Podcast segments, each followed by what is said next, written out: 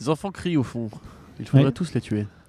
Il y a des enfants qui crient parce que je viens juste de passer à côté d'eux avec mon grand imperméable et la, la police Tu arrive. sais que James Gunn a été viré pour ce genre de blague. hein. C'est vrai. C'est pour ça qu'on Fais pas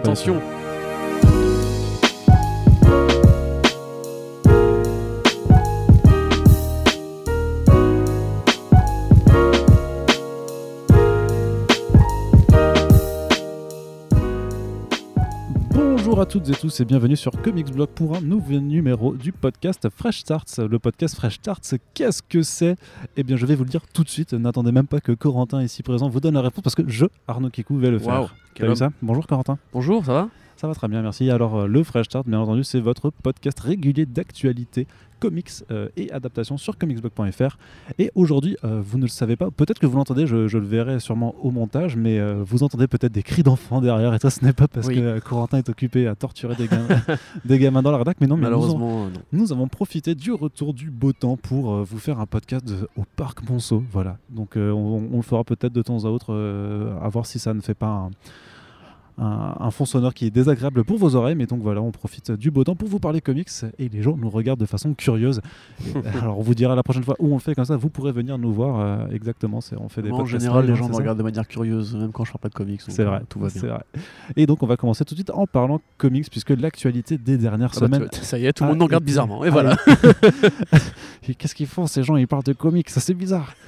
Donc l'actualité comics a été très très très chargée euh, ce- cette dernière semaine, Corentin, avec notamment les premières annonces du FCBD France qu'on attendait particulièrement puisqu'on ne savait pas quels seraient les éditeurs participants et quel serait leur programme. Alors petit topo quand même, le, le FCBD France, qu'est-ce que c'est? C'est tout simplement la version française du Free Comic Book Day. Ouf. C'est oui, Merci bah, de le dire euh, non, non, mais pour voilà, ceux qui n'avaient pas suivi. on va un petit peu développer, bien entendu, donc instauré depuis 2014 par l'association euh, BD Ciné Goodies de Lyon. C'est donc l'équivalent du, euh, du FCBD américain, c'est-à-dire cette journée où les éditeurs vont proposer chacun un single issue gratuit. Qu'est-ce que c'est le but? C'est pas seulement de, de récompenser les lecteurs fidèles, mais c'est aussi d'attirer de nouvelles personnes dans les comic shops. Tu vas refaire la, la blague de la canne à pêche, euh, tu sais, avec un comics qui pend au bout, genre petit petit. Oui, C'est vrai que, était très bien. c'est vrai que je l'avais déjà faite. Donc c'est ça. En fait, chaque éditeur se, se met dans un comic shop Ah. de son choix avec une canne à pêche et un, et un comics avec marqué gratuit dessus. Le chaland par euh, l'odeur du comics gratuit à lécher arrive dans le comic shop et là euh, les éditeurs l'a- l'attrapent, le séquestrent, le mettent sur une chaise, appellent sa famille et les menacent de tous les tuer s'il ne repart pas avec un autre comics qu'il aura payé. Tactique Arkeli. Et c'est comme ça que euh, chaque année les éditeurs de comics fleurissent au mois de mai Exactement. avec une, une montée du chiffre d'affaires. vent des enfants, voilà. Faites-le chez vous, C'est vrai, c'est si super vous sympa. le pouvez. Bref, euh, vous l'aurez compris, les éditeurs de comics en France ont aussi tout intérêt à ramener euh, de nouvelles personnes dans les librairies et les comic shops et à essayer d'un peu de, de faire sortir le comics en dehors de simplement des, des boutiques spécialisées. Et donc, on a eu euh, plusieurs annonces plutôt alléchantes ces dernières semaines, Oui. avec quand même une première grosse nouvelle. Alors, on va dire que c'est la plus importante, on va dire, puisque Panini Comics justement fait son retour cette année. Il n'était pas présent lors de l'édition euh, 2018 pour des problèmes qui, qui- qui les regardent. On suppose qu'il y a eu peut-être des soucis à s'accorder avec notamment le réseau de distribution. Mais en tout cas, là, ils sont présents et ils feront un numéro double pour marquer le coup. Pour mettre Waouh. l'emphase sur euh, deux grosses sorties estivales qui sont euh, pas mal attendues des lecteurs français, à savoir le premier numéro du Fantastic Four de euh, Dan Slott et Sarah Pikeli. Et là, Corentin, il faut que tu fasses une exclamation genre Waouh! Waouh! Ah Dan. Slott et Sarah Pikeli Les deux à Mais c'est diablerie. C'est incroyable. Donc le, le relaunch qui a et le grand retour hein, des Fantastic Four dans les publications régulières de Marvel qui a démarré l'été dernier, accompagné du premier numéro de Conan the Barbarian de Jason Aaron Aaron et- Mahmoud Asrar Et oui, qui lui a démarré ouais, euh, qui lui a démarré donc en début d'année puisque les deux publications arriveront euh, juste un mois après ou pendant l'été. On vous avait fait les news sur Comics Blog. Donc, ça, c'est une des façons de faire euh, du Free Comic Book de, certains éditeurs, parce qu'il y a souvent des, choix éditoriaux qui sont faits, évidemment, puisqu'on va, va, on va pas vous proposer n'importe quoi. Souvent, ça, peut être, par exemple, le premier chapitre d'un album qui sort plus tard, histoire de, vous donner un avant-goût. C'est euh, un encas avant le, hors-d'œuvre, mais le hors-d'œuvre, vous le payerez, bien entendu. Et parfois, c'est des publications qui sont en rapport avec d'autres titres qui doivent arriver, mais qui peuvent être des à côté et qui sont pas forcément le premier chapitre d'un ouvrage. Et donc, Euh, par exemple, dans la même optique de, de cet ordre, de cet encas, euh, Urban Comics va participer également cette année. Donc eux, ça fait depuis, euh, ça fait depuis quelques années qu'ils sont présents avec le premier numéro de Batman Damned de Hot damn. Hot Damn Batman, what's Holy damn, Batman. Where's your dick, man? Harley Bat Dick Batman Et donc euh, le fameux euh, premier numéro de Batman Damned de euh, Brian Azzarello et Libermero. Donc c'est une technique un peu similaire à celle qui a été faite l'année dernière, c'est-à-dire qu'ils avaient offert le premier chapitre de Batman White Knight qui était sorti en octobre. Là, a priori, on prend les mêmes, enfin presque les mêmes, mais on recommence. C'est-à-dire que le, le facteur qui revient, c'est Batman, bien entendu. Et Batman Damned arrivera plus tard en- dans l'année. Dans, dans l'année. On, euh, alors, je n'ai pas d'informations là-dessus, je, je dis clairement, mais connaissant un peu la Mais. façon de fonctionner de, de Urban Comics, redonner ça en mémoire. J'ai envie de dire qu'il y aura un Batman Dam qui sortirait fin octobre et qu'il y aura un Libermero ou un Brian Azzarello invité à une infos, certaine hein. convention parisienne qui se tient en, en- en fin octobre aussi. Je ne serais pas surpris. Voilà. Hein. Moi non plus. Toi non plus, non, Hein, d'ailleurs. hein. Donc on attend de voir avant de confirmer la chose, mais rappelez-vous que si vous lisez euh, une news prochainement, Libermero, Brian Anzarello invité à la Comic Con Paris par. Vous l'avez entendu hein, en premier. euh, ici ailleurs. par nos fins esprits d'éditeurs, mais en même temps c'est une déduction qui, qui est assez facile à faire si vous suivez l'actualité comics euh, VF depuis, depuis quelques temps. Bref, continuons avec des nouveaux arrivants, parce que là c'est là c'est- il y a eu un grand bal de, de nouveaux éditeurs de comics indé et comics jeunesse qui arrivent cette année, ce sera leur première participation et c'est plutôt cool de voir de plus en plus d'acteurs euh, jouer le jeu, parce qu'il faut savoir que tous les, tous les éditeurs français qui y participent, s'ils proposent des comics gratuits, euh, pour eux, c'est pas gratuit de les produire, de les imprimer, de les distribuer. Donc, euh, c'est vraiment important de soutenir euh, après ces éditeurs avec, euh, avec vos vrais sous euh, dans d'autres publications. Donc, qui avons-nous? On a Kinaï, les éditions Kinaï, donc euh, Oui. qu'on avait rencontré il y a quelques temps. Euh, C'était Romain Galland qui était venu nous parler justement de cette nouvelle maison d'édition un peu particulière puisque eux ils proposent du euh, comics jeunesse et il nous avait, on avait fait un super friends avec lui où il nous expliquait que tout l'importance, enfin que tout le- l'enjeu stratégique du comics VF euh, jeunesse, c'était justement de sortir euh, des étals des comic shops et de, euh, enfin pas des comic shops, mais de sortir du rayon, du rayonnage comics, arrête, pour aller vers, vers le rayon jeunesse. Donc il proposera en fait deux chapitres d'ouvrages qui sortiront en 2020. Donc là c'est vraiment de, la preview à long terme. Et en attendant, bah, on vous encourage à aller voir par exemple Diesel ou merde, le truc de Baba Yaga, Oui, Je bah, me Baba rappelle Yaga, plus. je crois. C'est ça, euh, qui, qui sont sortis et il y a deux autres euh, volumes qui arrivent. Et Le on- garçon et la sorcière. voilà, le garçon et la sorcière. Et euh, le qui a, pardon, oui, c'est quoi la deuxième sortie du coup? Misfit City? Voilà, Misfit City. Ouais. Donc euh, deux ouvrages qui sortiront en 2020 et euh, dont on vous reparlera de toute façon plus en détail avec, euh, avec 9e art. Deuxième à arriver, c'est euh, Monsieur Toussaint l'ouverture. Euh, euh, c'est un éditeur qui produit très très peu de, bouquins et qui généralement quand il sort du comic book parce qu'il le fait, va, sortir des bouquins qui sont ultra alléchés sur, l'objet et qui ne ressemblent en rien en fait à du comic book. Donc ils avaient déjà publié Du sang sur les mains de Matt Kind. Euh, qui avait reçu un très bel accueil et Matt Kind avait été d'ailleurs été invité à Angoulême l'année dernière. Et cette année c'est euh, enfin l'année passée ils ont sorti l'énorme euh, moi ce que j'aime c'est les monstres donc My Favorite Thing is Monsters de Émile Ferris qui a gagné le Grand Prix d'Angoulême donc euh, une grosse sortie voilà ils sortent très peu de comics mais quand ils les sortent ils, ils misent euh, sur le gros calice sur, euh, sur les, euh, les gros mastodontes de l'indé et ils proposeront donc un, un- un extrait de Mind MGMT qui est un autre comics indé très connu de Matt Kind et de, de- Mind Management, ah yes pas mal n'est-ce pas? Oui. C'est dingue. hein. Voilà. Tu l'as pas lu? Non je l'ai pas Bah lu voilà. C'est génial, lisez ça. Voilà, donc, mais j'allais dire qui est génial et, et Corentin allait, allait, allait corroborer mes dires, C'est bien entendu. complètement fou. C'est complètement fou, ça part un peu de quoi de My Name Ouais, bah, c'est un peu peux- du, du BPRD dans le texte, euh, mais avec un esprit plus, plus psychédélique, plus inspiré par la BD européenne des années euh, avant-guerre, on va dire. C'est euh, bon, vous le résumez, ce serait compliqué tant que c'est pas encore totalement fini. Mais en gros, ouais, c'est ça, c'est une espèce de d'enquête paranormale avec un groupe secret qui va découvrir des choses aux quatre coins du monde. Et c'est vrai, c'est inspiré par le peuple, comme les aventures, la jungle, tout ça. Et c'est vraiment de la peufra, d'ailleurs. D'ailleurs, Mind Management s'est étendu récemment avec un Kickstarter au format vinyle. Oui, c'est ça, ouais. Tout à fait, avec un, un audiobook euh, présenté en vinyle, comme ça se faisait quand on était petit. et euh, donc voilà, d'une très belle sortie, j'ai envie de dire, mon bon Arnaud. Exactement. Donc, euh, et donc ça a souligné que, euh, que Monsieur Toussaint l'ouverture, qui n'est quand même pas un éditeur estampillé comics, enfin marqué comics comme les autres, euh, qui, qui proposera ça, donc ça fait plaisir. Et à côté, on aura aussi Comics Initiative qui se lance dans le grand bain. Donc Comics Initiative, à la base, c'est une, une structure d'édition un petit peu particulière qui, qui était plus vers, vers l'associatif, euh, qui ont commencé par faire des, euh, des, des projets en crowdfunding sur Ulule, avec notamment euh, Kirby Enemy, qui est une énorme, un énorme travail anthologique euh, réalisé pour le centenaire de la naissance de Kirby, avec euh, une contribution monstrueuse en fait de grosso modo tous les artistes euh, de tous les pays euh, qui, qui, ont fait du comic book et qui ont été un peu un temps soit peu inspirés par l'œuvre de Jack the King, c'est-à-dire grosso modo donc à tout le monde, qui ils ont ils ont continué ensuite à éditer des anciens travaux de Jack Kirby comme Young Romance et ils continueront à faire ça d'ailleurs l'année prochaine. Et en ce moment ils sont en train de faire le Women's Comics donc un projet dont on vous a déjà parlé en podcast. Et donc là, ils vont, euh, qu'est-ce qu'ils vont faire pour le FCBD Donc il y aura un extrait de un, chapitre inédit et revisité euh, de, du Foxboy de Laurent Lefebvre. Donc Foxboy, c'est un super héros euh, français, même un super héros breton, une création. Donc un super héros. Oui. Voilà. Mais il faut dire qu'il est breton quand même, parce que la, la, Startup Nation veut, veut son, super héros national. Et la Bretagne aussi. D'ailleurs, c'est pas le, le, seul super héros français. Hein. Vous connaissez par exemple le, garde républicain de Thierry Mornay. Paul Le Guen ainsi que Yvan Le Bolloc. Et donc euh, Corentin aussi, qui est, qui, Corentin qui est super blagueur euh, de, de, temps à autre. Et super breton aussi. Et qui est super breton. Donc euh, qui, il y a eu deux tomes de paruche de Foxboy chez Delcourt. Et donc en fait, Laurent va, va, continuer à publier les, les aventures de ce héros en, auto-édition, en fait, mais avec Comics Initiative. Donc il y aura en fait une, histoire qu'il avait publiée de 9 pages dans un, dans un journal breton. Il me semble qu'il va pouvoir retravailler, c'est-à-dire qu'il va, qui va augmenter le format jusqu'à 23 pages.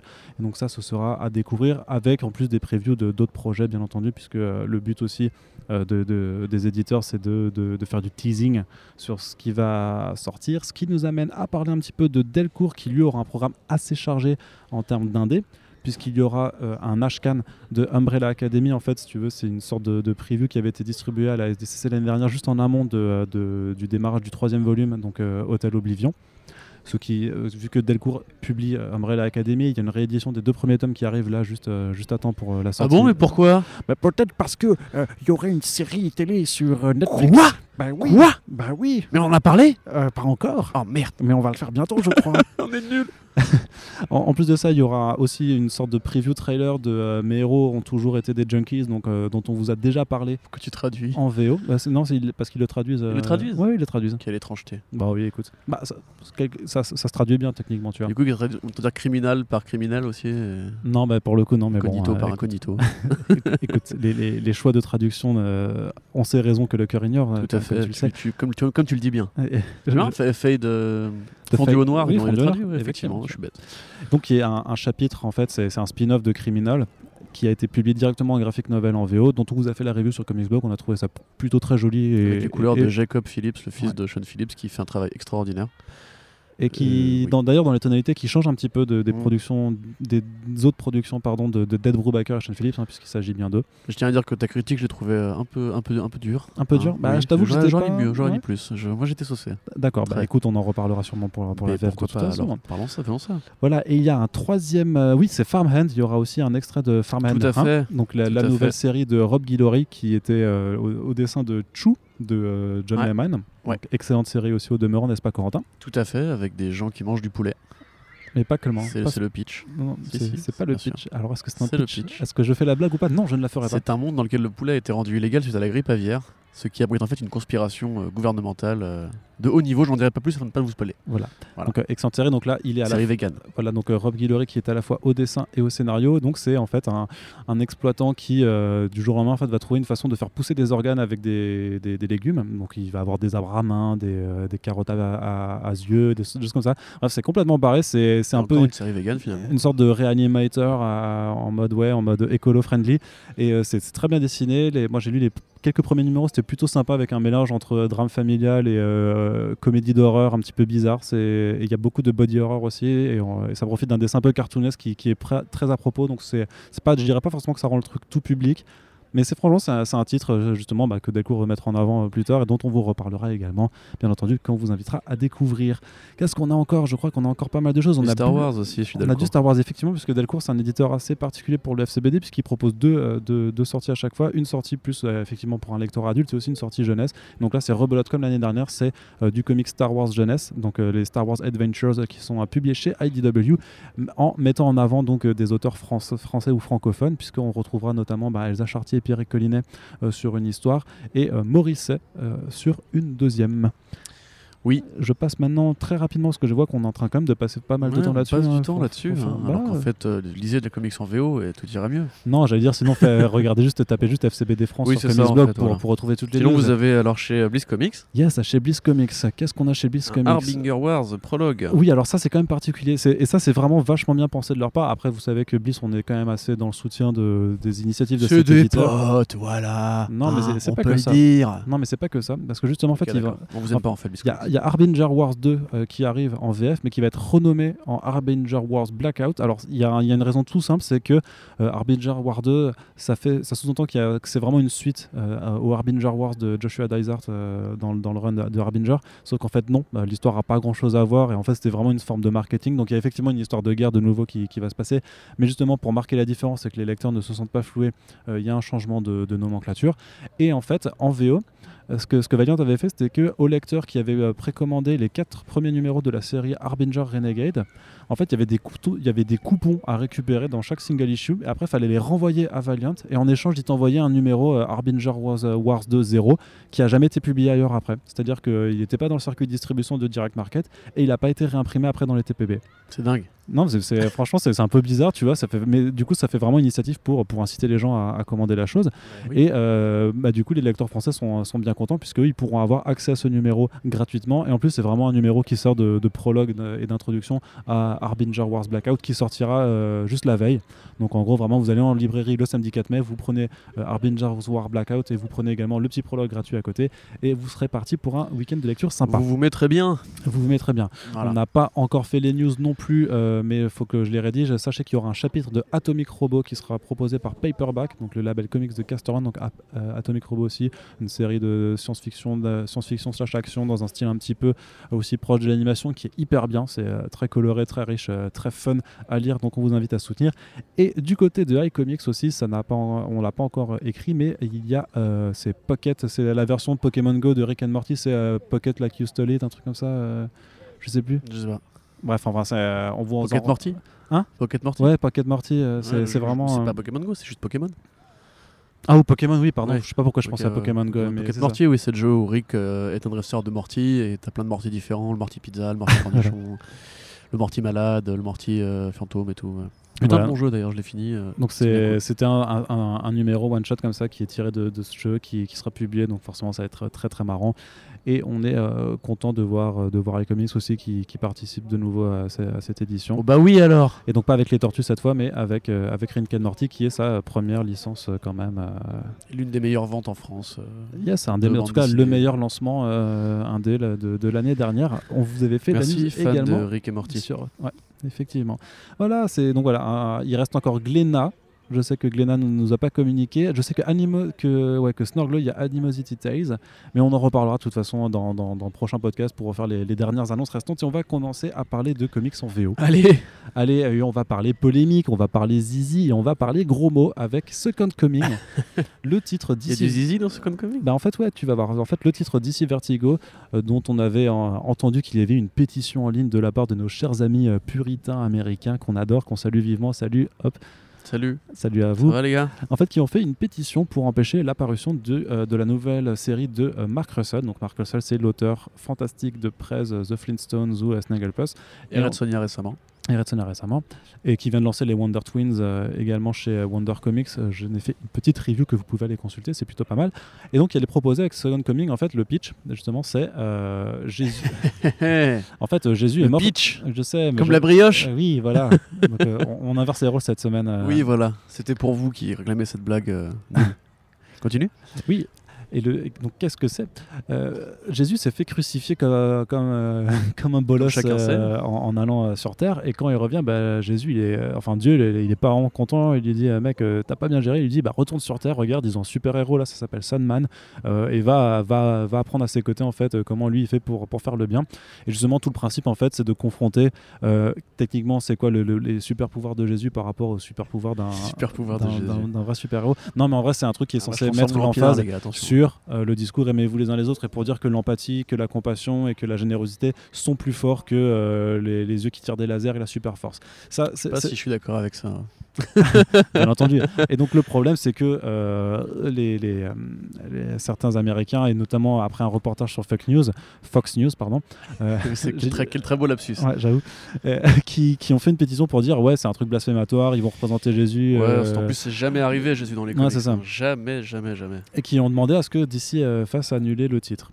Et mine de rien, ils ont réussi, mais alors faut savoir, parce qu'il y a beaucoup de médias généralistes qui se sont emparés de l'histoire en disant que suite à la pétition d'essai euh, renonce à le publier, ce qui est faux. C'est, ça, ça a forcément joué, ça a eu un impact bien sûr, mais de faire ce raccourci-là, c'est faux. En fait, ce qui s'est passé, c'est que c'est que euh, DC avait demandé des changements mineurs à Marc Russell et, et, euh, et à son artiste, dont je me rappelle plus le nom, je suis désolé, mais Corentin va le chercher pendant que, quand je, pendant que je déblatère. Mais je n'ai pas besoin de chercher, je connais l'artiste, voyons, regarde de tête. Jason- Richard Pace. Non, Richard Pace, voilà. Paf. Paf. Passe Pace. Pace, oui, ça. Pace. Richard Comme le Pace. Yes. Et en fait, ils lui demandaient des changements mineurs, du... et ça concernait en gros des questions de nudité, donc euh, de dessiner des zizi vi- visiblement alors des, euh, des nichons, je sais pas, et euh, des, de gros mots. Les premiers changements, il les a acceptés, mais en fait, suite à la pétition, il y a eu, si tu veux, il y a eu une attention en interne qui a été accordée au titre, et quelqu'un a regardé, a regardé dedans et voulait faire plus de changements pour que ce soit plus en accord avec la nouvelle ligne, les nouvelles euh, directives éditoriales de DC. Dan Didio a dit à Mark Russell En ce moment, ils sont pas très, bi- pas, très easy, Voilà. on va dire. C'est ça, ap- après Batman Damned, euh, ils, ont, ils sont pas très contents. Il faut savoir qu'il y a une nouvelle présidente en charge qui s'appelle Pam Ford et euh, même si nous on n'a pas de- d'insiders là-dessus, euh, grosso modo ce qui se raconte c'est que cette personne-là, c'est pas forcément une meuf qui, qui a un amour propre pour les comics et les histoires, mais qui est plus une vendeuse de produits tout simplement. Oui, Et qui comme beaucoup donc- de mecs qui sont à la tête de DC ou Marvel. Hein, mais... Ouais, mais plus, mais plus vraiment que d'autres personnes qui sont en charge, tu vois. Et euh, grosso modo, ce qu'elle, elle, un truc plus fra- family friendly, on va dire. Et euh, je voudrais pas faire de, de- de faux raccourcis, mais disons qu'après avoir bossé 12 ans à Disney, peut-être qu'elle elle s'y connaît un peu en termes de politique familiale. Bref, en gros, les Easy, c'est plus, c'est plus chez Vertigo et c'est c'est plus chez DC. Les Easy, c'est Mais fini. ça, mais ça, je l'avais dit, hein, je l'avais dit dans un article où j'avais dit le rebranding, le, le rebranding, Branding. Ouais, de DC Vertigo plutôt que juste Vertigo, le fait d'ajouter les lettres DC, ça a tout un tas de significations par rapport au contenu qui peut être produit et je, et maintiens par contre cette, euh, affirmation. Bref, pas de zizi, donc pas de gros mots. Euh, Dan Didio vient l'en informer. Plus on fait de, modifications, plus il y a de décalage. En plus, ça modifie la, vision du comics. Donc, Mark Russell a, demandé est-ce que je peux reprendre les droits du comics? C'est juste le publier ailleurs pour que ce soit conforme à ce que j'ai envie de faire. Et euh, ça s'est curieusement plutôt bien passé puisque DC a acquiescé. Et donc, The Second Coming va voir le jour, mais chez un autre Ouais, tu éditeur. m'étonnes, ils voulaient se débarrasser de la polémique, d'autant que là récemment avec euh, l'auteur de Border Town euh, qui s'est avéré Ouais. être un violeur et tout, je pense qu'ils n'avaient pas envie d'une nouvelle euh, levée de bouclier chez Vertigo. Ah, mais c'est triste quand même ce qui Euh, arrive à Vertigo. Déjà que les titres euh, ont pas non plus un énorme écho retentissant, mais en plus, ouais, t'as deux titres comme ça qui se prennent des. Alors, je une sais vraiment pas si horrible. C'est vraiment triste. Enfin, c'est triste au sens oui, au sens où ça fait moins de moins de production chez l'éditeur, mais il y a d'autres maisons qui ont qui seraient ravis d'accueillir Mark Russell. Il travaille déjà avec Dynamite à côté, tu vois. Enfin, Oui, oui, oui. euh, moi, je pense que en fait, DC Vertigo va vers une conclusion, fait une conclusion, va vers un ça, cheminement, un logique, tu vois, qui est juste de dire, écoutez, ça a toujours été une boîte en indé. euh, au sein d'une boîte euh, majeure en mainstream qui, elle, aujourd'hui, essaie de concurrencer Marvel et compagnie. On a toujours vu le truc. Enfin, le navire a fait que prendre l'eau depuis euh, bien 6 ans, tu vois. Enfin, ça Ouais. fait 6 ans que les séries sont moins bonnes, qu'ils mettent dame le pion sur les gros contrats, qu'ils n'ont plus de tête d'affiche et qu'en fait, c'était devenu une sorte de, euh, de branche exclusive pour les auteurs d'essais qui voulaient faire leur série euh, sans devoir aller signer un contrat ailleurs, quoi, tu vois. Donc, c'était Mm. juste pour arranger des mecs comme Tim Seeley et tout ça. Moi, ça fait un bail que j'ai pas kiffé vraiment une série Vertigo. Enfin, il y en a encore quelques-unes que j'ai lues dans les dernières années. Je ne pourrais pas dire de titre là tout de suite, mais tu vois, enfin, en vrai, euh, Mark Russell, quelque part, c'est aussi euh, une preuve que le marché de l'indé peut-être est plus libre et plus vivant que euh, justement ces initiatives, comme il y avait eu des chez Marvel à une époque, comme Icon et tout. Tu vois, aujourd'hui, le marché de l'indé en fait est autogéré, auto, enfin indépendant vraiment, et c'est là que qu'est la place pour ces œuvres-là, tu vois. Après, si on peut parler de la polémique vite fait, évidemment, vu de France, c'est très compliqué de d'émettre un avis qui soit pas ironique sur le fait que des catholiques se choquent de voir Jésus à poil, alors que bon, le mec est quand même à moitié à poil et percé de, clous et de, de blessures diverses depuis 2000 ans. Ça n'a d'emmerder personne d'emmener ses, à l'église pour le voir. Mais... Ouais, mais pour eux, du coup, eux, c'était pas. Justement, c'est ce que c'est c'est l'amalgame qu'il faut pas faire, c'est que eux, c'était plus par rapport vraiment à la représentation de Jésus dans le comics, alors que le vrai problème, c'était une des questions d'unité et de, et, de, et, de, Oui. et de gros mots, qui elles, elles, n'ont pas été abordées par les médias généralistes. hein, Non, mais j'ai envie de dire où étaient ces mecs pendant Preacher, pendant Battle Pope, enfin, c'est- c'est les, les questions étaient- ils étaient- religieuses. Alors, ils étaient euh, peut-être là, mais à l'époque, il n'y avait pas ce genre de levée de pression euh, avec les pétitions Non, à mais 200 000 ouais, voilà. Tu et c'est là justement que je pense que DC en fait a fait un, un mauvais calcul, c'est de considérer que des gens qui de toute façon n'allaient pas lire la série et n'allaient Oui. avoir aucune influence sur les ventes de la série, puisque ce sont des catholiques qui s'emmerdent. Euh, dans leur meilleure journée, euh, voilà, ils postent un gif de Jésus en disant oh là là c'est la faute de telle religion s'il s'est fait crucifier, etc. Voilà, c'est comme ça qu'ils occupent leur temps libre ces mecs-là. C'est voilà, c'est beaucoup de mères au foyer, c'est beaucoup de cathos intégristes, c'est beaucoup de vieux cons aussi. euh, ou de jeunes cons, hein, ne nous mentons pas, et des chemises blanches qui font des grands, ra- des grands rallyes pour dire qu'en fait ils ont tout compris mieux que les autres. Ils vont pas lire des comics ces gens-là, tu vois. Non. Ils voient juste un sujet, on leur dit indignez-vous contre ça, Fox ils le News, font. Fox News leur a dit ça. Tu vois, exactement, ouais, mais comme, euh, comme Fox News s'indigne contre les Ghostbusters féminines, tu vois, enfin, c'est des mecs qui n'ont aucun, aucun poids dans la balance du fandom en général. Et DC a été stupide de, de plier à ça, comme en général les majors sont stupides de plier au, au lever de Mais, mais ils, bouclier ont, voilà, pour mauvaise raison en fait. ils, ils ont pas plié quand même. Bah, ils ont que- demandé des changements en un sens. Ce qui fait la, la truc, polémique a suffi à ce qu'ils aillent chercher La, à la- la l'intérieur. polémique a attiré de l'attention, si tu veux, mais, mais je te dis que les changements étaient prévus avant, hein. avant que, que les premiers changements avaient été demandés avant que, que New- Fox News fasse le sujet et que Ouais, la pétition qu'ils auraient eu la même virulence ou le même impact s'il n'y avait pas eu cette polémique-là, tu vois. Bah, ça, on peut pas le savoir, mais c'est pour ça qu'il faut quand même être, va- faire vachement attention sur Oui, le fait que. C'est ce que j'allais dire tout à l'heure. Parce que que- c'est compliqué de vu, vu de France d'avoir un avis là-dessus, mais il faut comprendre qu'en fait, ces, tra- ces tractations-là ont lieu au sein d'un éditeur, et justement, si Russell a pu se barrer avec son bébé sous le bras, c'est que justement, euh, lui a pas dû être si maltraité en interne, autant qu'on Non, sait bah que c'est un non, proche de DC, qu'il a beaucoup de contacts là-bas et qui continue régulièrement de travailler pour eux, avec les Wonder Twins notamment en ce moment. Il s'est pas barré des Wonder Twins. Non. Euh, lui n'est pas en danger particulièrement au niveau carrière, donc euh, voilà, faut pas forcément en faire un esclandre. Mais on peut quand même se rappeler qu'il y a des gros sacs à merde aux États-Unis qui ont le droit de vote Ouais. Et qui croient que euh, Jésus va les sauver de leur conneries, ce qui est complètement faux, heureusement pour euh, nous. Oui, bah, du coup, passons Voilà. du côté de- d'annonce. lisez ce Comic quand ça sort, du coup, forcément. Bah, lisez, où que ça sorte, lisez-le d'ailleurs, euh, lisez tous les travaux de Mark Russell, c'est généralement de très bonne qualité.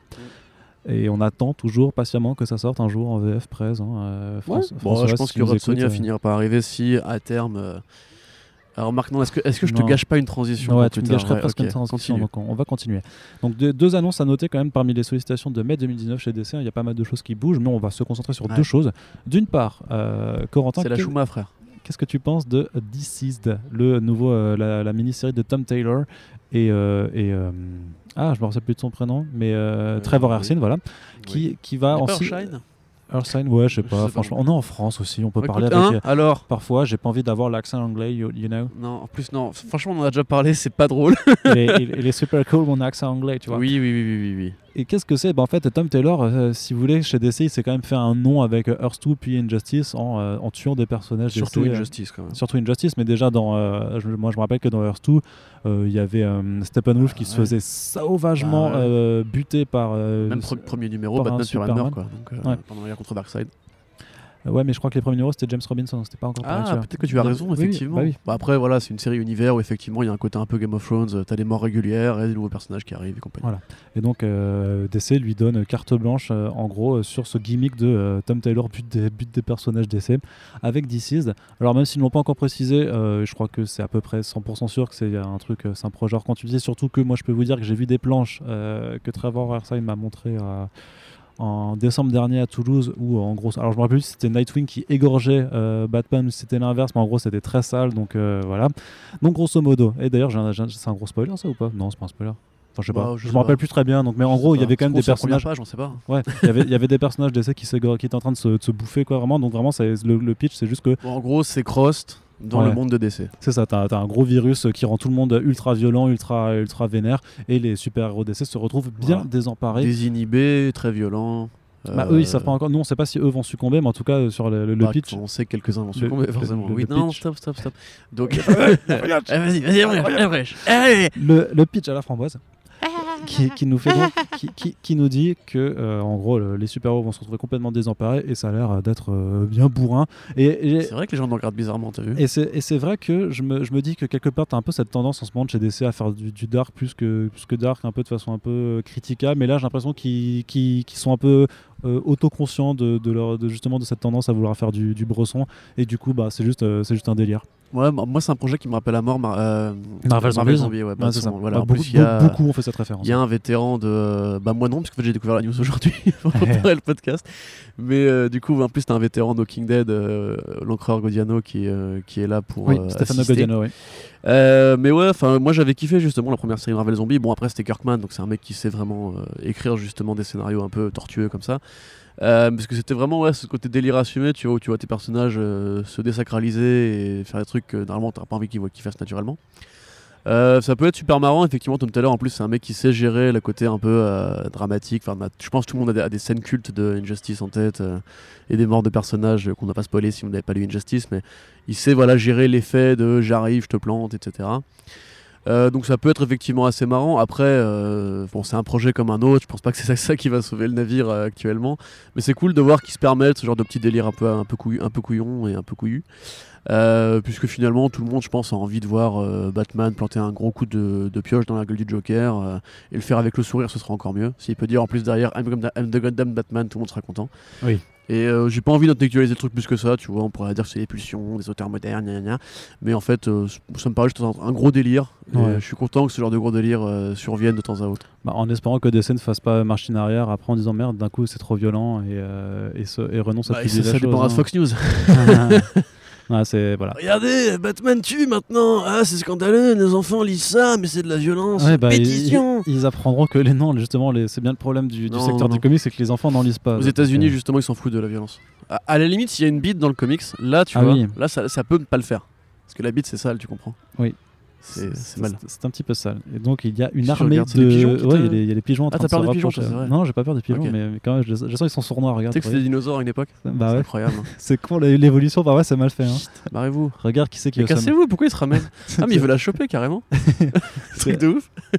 Mais laisse-la tranquille, mec, non, c'est non. Alors c'est 90 euros d'amende. hein. Lâche, tu lâches. Donc, vas-y, Arnaud, enchaîne c'est incroyable. Regarde comme il Ah, ça y est, hop, il attaque. Bref, nous avons des pigeons comme. euh, Techniquement, Voilà. ça fait vachement plus de public que, que, que C'est clair, hein, clair.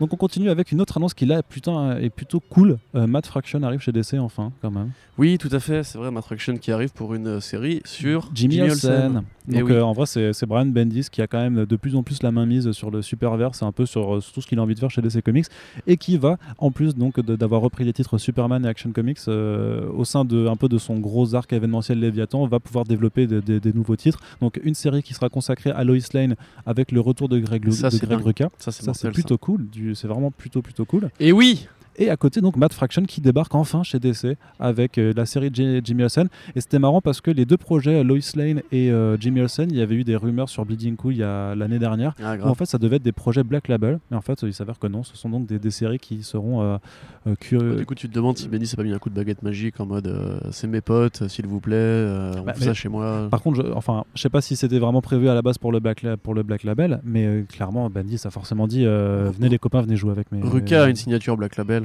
très clairement. Et une Bah, série Jimmy euh, Olsen par Greg Rucka, ça peut être qu'un polar ou un truc militaire. Fraction, Fraction. Attention. Non, Greg Rucka, c'est Lois Lane. Oui, mais là, t'as dit une série de Jimmy Olsen par Greg Rucka. Pardon, donc, oui, euh, Lois Lane, excuse-moi. Euh, et après, voilà, bon, Matt Fraction, euh, Jimmy Olsen, ça va forcément être une série comique. Enfin, j'imagine. Peut-être Polar aussi, il peut faire du Polar, hein, Fraction. Mais euh, du coup, oui, forcément, c'est une très bonne nouvelle, d'autant que ça ramène un peu des gros noms chez DC par le truchement euh, de notre ami Chauve. Bendis qui fait du bon boulot, on est content. Et effectivement, s'il ramène ses copains, bon, Fraction, faut-il le présenter encore? Il a fait beaucoup de merde chez Marvel, mais il a aussi fait évidemment Hawkeye, euh, qui a été une révolution pour le comics mainstream dans les années 2010. Euh, et Sex Criminals, euh, voilà. Odyssey, une très bonne série que, que j'aime. Euh, et puis Greg Rucka, voilà, un personnage féminin en plus. Lois Lane, qu'il n'a pas encore tout trop euh, taquiné. Donc, euh, enfin, franchement, que- que- quelle bonne nouvelle pour DC Comics, j'ai envie de dire. Espérons que ça se vende. Espérons qu'il n'y ait pas d'annulation au bout d'un numéro. non. Et si effectivement c'est c'est des rebuts du Black Label, j'ai envie de dire, tu vois, qu'au moins ils trouvent une porte de sortie par, euh, ce- cette, cette voie-là, tu vois, c'est cool parce que, tu vois, ce que- ça se trouve, je sais pas, Bendis va inviter Miller euh, Ah. pour lui faire gros, vas-y, ton Superman ou Iron Man, fais-le chez moi parce que manifestement les autres ils tremblent un petit peu de la feuille, tu vois. Donc, euh, Ouais, parce que c'est un peu le, le problème euh, sous-jacent du DC Black Label, c'est que mis à part donc euh, Last Night on Earth de Scott Snyder et Greg Capullo qui arrivera aussi au ouais, mois de mai, mortel. et donc euh, Batman Damned euh, qui qui, Bah, achèvera terminer, sa ouais. publication au mois de mai. En Avec fait, euh, on n'a plus aucune nouvelle de tous les autres projets. Et c'est relativement inquiétant quand même de, de voir ce, ce label qui s'est monté sans se faire pour l'instant. Donc on a, surtout que Greg Rucka, il me semble, avait un, un nouveau projet Wonder Woman euh, euh, dans, au sein de ses publications annoncées qui, qui devait se concentrer sur la fille de Wonder Woman. Ah Donc, En plus, euh, si je dis pas de conneries, Fraction, euh, est-ce qu'il a déjà fait du DC Non, justement, non, c'est pour Ouais, ça que je jamais avant fait qu'il arrive. DC, ouais, bah, il, me, il me semble pas, non, justement. Non, non, il me semble pas non plus. non. Enfin, je me suis, j'ai souvenance de ses mauvais tra- travaux chez Marvel, mais peut-être qu'à l'époque. Non, non, j'avais vérifié, j'avais encore vérifié cette bibliographie. Je suis quasiment sûr que ce sera Mm. son premier travail. Mais, c'est euh, une bien belle nouvelle, ça, Arnaud ouais, bah, on est plutôt Une content. moins bonne nouvelle. Une maintenant. moins bonne nouvelle, c'est du côté de Marvel, qui, euh, alors on va pas euh, les détailler parce que ça ne sert à rien, mais juste pour, enfin, War of the Realms, donc on a compris que ça commence en avril. Oh là là. Et en fait, Marvel, là, pendant, euh, pendant 10 jours, c'était tous les jours que des annonces sur. Cebulski se On- transforme en super guerrier. Non mais c'est euh, c'est un, truc de malade. Alors on a l'habitude, hein, bien sûr, on on n'est pas surpris, on découvre pas comment l'industrie du ouais, comics quand, même, fonctionne. quand même, à ce point-là, moi je suis un peu surpris quand même. Bah, j'ai l'impression que c'est en fait peut-être peut-être qu'on peut-être que vu qu'on est vraiment exposé à ça tous les jours, eh ben, on trouve que c'est monstrueux alors qu'en fait peut-être que Metal c'était un peu près pareil, mais en fait non euh, parce qu'il y a eu non mais vraiment euh, ils ont annoncé plus de 10 je crois qu'il y a plus de 10 numéros de séries régulières qui seront taillés à l'event. Metal, c'était l'aftermath qui était, euh, qui était musclé, mais l'événement Oui. lui-même, t'avais les tie sur les Batman Hood Round et tout, mais l'événement lui-même pouvait se tenir en une mini-série. euh, Ouais, bah, c'était une mini-série, mais, mais techniquement War of the Realms ce sera aussi ça, tu vois. Euh, sauf que t'as t'as- t'as les 4 numéros prologues, mais donc t'as as, une quinzaine de tie Ah, sur des mais titres en plus qui scandale, putain. genre, genre Squirrel Girl, Venom, X-Men, Fantastic Captain Four, Britain, Guardian of the of Attends, attends, attends, mais- ça c'est encore autre chose. Là, je te parle juste des, des- des numéros de séries régulières qui sont en tie qui sont embarqués là-dedans. Je crois que vraiment, il n'y aura pas une seule série qui sera épargnée, à part peut-être. euh, Non, je crois vraiment qu'il n'y en a aucune qui est épargnée. Vraiment. Il faut, faut, que je- faut, faut, Ouais. faut- faut regarder le- dans l'ensemble, mais c'est un truc de malade. Et à côté, effectivement, ils annoncent plein de mini-séries en trois numéros en, en tie-in, donc euh, justement pour faire revenir des personnages qui n'ont pas. Alors, Bah, voilà, on- le concept en fait est très simple, c'est euh, la Terre est attaquée, la Terre du coup en, en entier est attaquée par les Dark Elves et euh, les Malekith. forces, euh, voilà, les forces de Malekith, donc Jotunheim et tout. Euh, qui défend euh, la National 7, euh, qui défend le Périgueux, qui défend le nord du, du Maghreb, tu vois, enfin qui défend, qui défend où? Je sûr qu'il y a une petite ville dans le sud-ouest du, du Pérou où on se dit genre mais putain personne ne défend, c'est chaud, vite une mini-série, tu vois. Et les mecs recyclent des vieux concepts pour jouer, je pense, tu sais, sur une espèce de fanservice un peu besogneux à base de. on sait que les mecs sont pas assez gros pour tenir une série à eux et qu'à la limite ça va se vendre à quelques milliers de fans, mais c'est tout. Euh, du coup, on les fout dans les tie et on fout beaucoup de rassemblements d'équipes, des trucs qui n'ont rien à voir ensemble. Enfin, et euh, tout ça pour euh, ouais vendre du papier quoi. Enfin, Ouais. Il y a des projets qui ont l'air cool, tu vois, mais franchement, dans l'ensemble, ça, ça, ça croutonne, mais Ouais, c'est ça, sale c'est quoi. Enfin, abusé, c'est vraiment abusé. Alors moi je trouve que la seule bonne chose, c'est que c'est que en gros pour les lecteurs réguliers, ça leur permettra sûrement de faire des économies parce que enfin il est évident. Alors je me, je me rappelle plus, je crois que Bleeding Cool a fait un article sur le coût total de. de... tu, veux, tu veux tout savoir Ouais, tu veux de- tout tu veux tout suivre, avoir, ouais. mais je crois que ça c'est démentiel. ouais, ça se c'est démentiel. en centaines de dollars par Ouais, an, ouais, quoi. Enfin, ouais, ouais, non, ça... Mais après, ça fera, un- ça fera un superbe omnibus pour les- ceux qui aiment les omnibus. Tu vois. Je pense qu'il y aura un omnibus War of the Realms euh, clairement à, à- à 150 dollars euh, easy. 80% de trucs dedans seront achetés, mais oui. Sûrement. Non, donc voilà, c'est pour ceux qui, euh, qui aiment les euh, Captain, Ma- euh, Il y Captain- a un qui vient de faire. Qu'est-ce qu'on courir Je- dans les pigeons Ouais, mais euh, bah oui, mais t'aimais pas se faire ça quand t'étais gamin. Ah non, cool, hein. j'avais peur des pigeons quand Ah ouais j'étais petit. ouais. Non, mais écoute, j'espère que je sais pas si vous l'avez entendu dans le micro, mais vous. Là, il fait des cris de Godzilla, là, c'est assez Ouais. marrant. Continue, Armand, du un coup. bébé et, kaiju. euh, Et qu'est-ce que je voulais dire?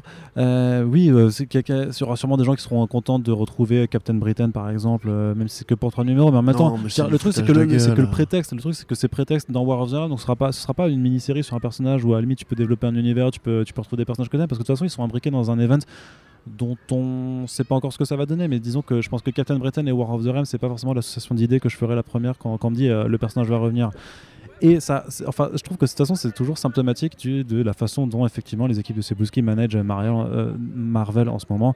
Et, euh, et je veux bien que ce soit un éditeur qui veuille faire du pognon, et je veux bien que tu capitalises sur les events et des Ouais, aussi, tout ça, enfin, mais, à ce point. T'as un côté exponentiel en fait point. chez Marvel depuis la reprise de Cebulski, vraiment depuis la reprise de Ouais, non, je- Et, puis aussi les dernières pas. années évidemment, parce que genre, par exemple le, le relaunch exponentiel c'est genre un par an maintenant, etc.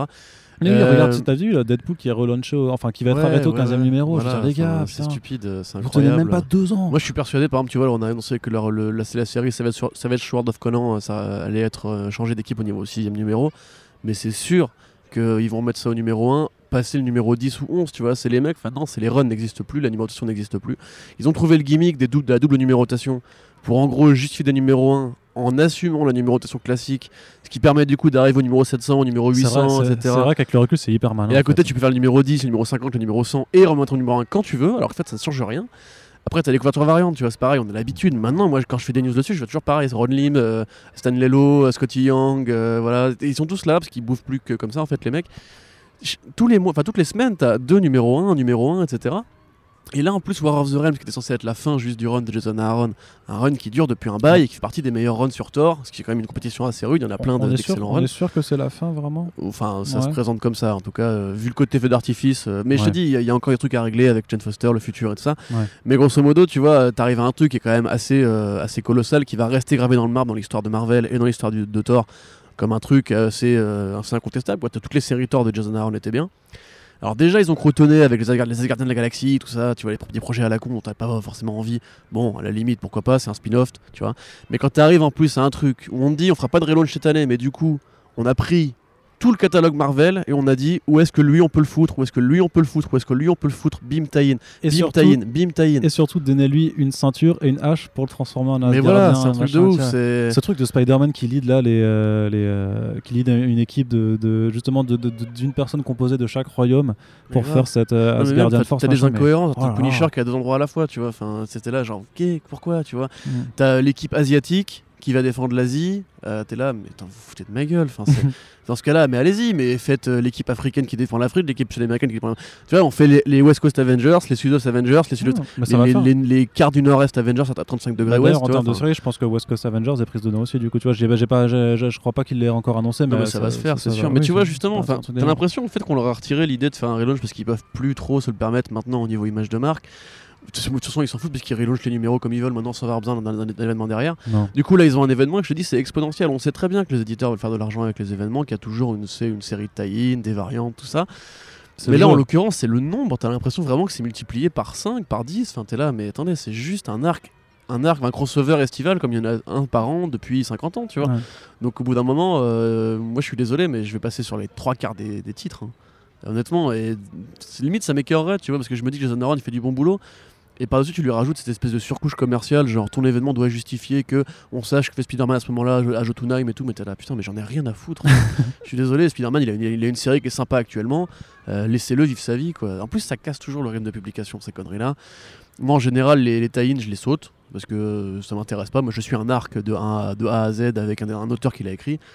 Euh, là, en plus, t'as même, pas- même pas des gros projets, t'as même pas un gros auteur qui revient pour l'événement ou quoi. T'as quelques dessinateurs sympas, mais tu vois, enfin, ça, ça sent vraiment l'automatisme. euh, Ouais. et tu sens que les, les- les- ils comptent sur le fait que les lecteurs vont aller bouffer parce qu'il y a écrit War of, War of the Realms dessus et que c'est pas trop engageant sur trois me, mais je me- mais je me demande s'ils sont dupes, s'ils sont créés, s'ils font avoir les, comme les ça. lecteurs américains, enfin, Je sais pas. t'as MTC frère, t'as vu les ventes de, de comics l'année dernière. hein. Ouais, mais c'est- curieux. Tu- Je t'ai dit, tu sais, les ventes, c'est toujours en fait, c'est les, les commandes de- des, des comic shops Ouais, sur vrai, Market. Donc, Bah, euh, faut, après, faut les, voir les les retours tu je pense, auraient changé de stratégie au bout d'un moment si ça marchait pas. les- hein. moi, franchement, j'ai du mal, j'ai mal au cœur pour euh, les. Parce que franchement, moi, je vois les- tu vois, moi, je suis vendeur de comic shop et je vois tout ça et je fais, mais j'ai pas envie de commander tout ça, tu vois. Mais Commande pas dans ce cas-là, tu vois. mais enfin, les trucs, non, non, mais Marvel pousse à la commande parce qu'ils font Ouais, des discounts, sûr, ouais. machin, et puis, et puis, un, un- Et et puis puis les, les- les bonnes variantes tu- cover que tu prends pour euh, Voilà. tant de cover de, de Et, et- commande. et tu, et tu te dis bien qu'en tant que, que- que vendeur, bah, tu peux pas non plus euh, boycotter l'event Marvel de l'année. C'est c'est un, un suicide commercial aussi, tu vois. tu fais ta select, tu vois. Tu prends les Ouais, numéros mais- qui ont l'air un peu, un peu chouetouilles. Euh, j'aimerais vraiment pouvoir discuter avec un, un retailer américain, genre de, de ça, quoi. De, de- de voir comment Non, c'est vrai, c'est fonctionne. vrai, c'est un peu triste, quoi, tout ça. Parce qu'encore, tu vois, dans Metal, t'avais. Dans l'après-Metal, t'avais quand même du Jeff Lemire, du Grant Morrison, tu vois, t'avais des trucs qui, se- défendaient un peu. Là, enfin, je sais pas, moi, j'arrive pas te citer un titre de tête. Peut-être que nos lecteurs pourront le faire, enfin, lecteurs pourront le faire, mais moi, franchement, euh, je vais juste lire War of the Realms, la principale, et puis c'est tout. Et bien voilà, Et je vous conseille de faire de même. Corentin qui prend des décisions euh, voilà, au micro. On ose, on, s'engage. C'est voilà. engagé, c'est subversif. 2019, Comics Blog n'a plus peur de rien. Ouais. Tu veux dire Macron d'émission, Arnaud Euh, je vais dire Macron démission. Oui, Ouf. oh là là. la terre a tremblé. Exactement. Allez, on continue avec une anecdote marrante. On essaie de la faire vite fait, mais juste. Alors, il paraît qu'au Mexique, il y a un run de Spider-Man où Gwen Stacy n'est jamais morte et ils, Ah, se sont, paraît, hein. et ils se sont même mariés. C'est pas, il paraît. Non c'est- mais, je, non, mais je sais, je sais que c'est pas il paraît, c'est que c'est c'est le cas. Mais, Ouais, euh, ouais, mais Corentin, j'ai lu sur Comics Blog une news incroyable qui Ouais. me dit que. On l'a- on l'a on l'a fait un peu tard par rapport au buzz euh, que ça avait suscité, mais parce que nous on est là pour l'info, on s'en fout du buzz, tu En vois. gros, il y avait un monsieur, euh, Chris Ryall, qui a demandé sur Twitter euh, qu'est-ce que vous aimeriez comme édition jamais collectée à voir. Et t'as un, un de ses, un de ses- de ses followers qui lui a répondu qu'en fait, dans les années 70, l'éditeur mexicain de Marvel, qui s'appelle donc La Prensa, euh, pensait qu'en fait, la mort de Gwen Stacy, c'était peut-être aller un peu trop loin. Gwen Stacy, pour ceux qui ne savent pas, euh, c'est un personnage de l'univers Spider-Man, la petite amie de Spider-Man, la première, enfin la première, pas la première qui est Betty Brandt, mais l'une des premières, euh, que tout le monde adorait à l'époque, les lecteurs américains comme les européens, comme tout le monde en fait. Et ok, et il me déstabilisait, le monsieur qui se regarde en série là. Et donc, effectivement, ça a été une des décisions de l'époque de euh, la tuer dans le fameux arc en deux numéros, The Night When euh, Gwen Stacy Died. The Night Gwen Stacy Died d'ailleurs, de Jerry Conway et John Romita Sr.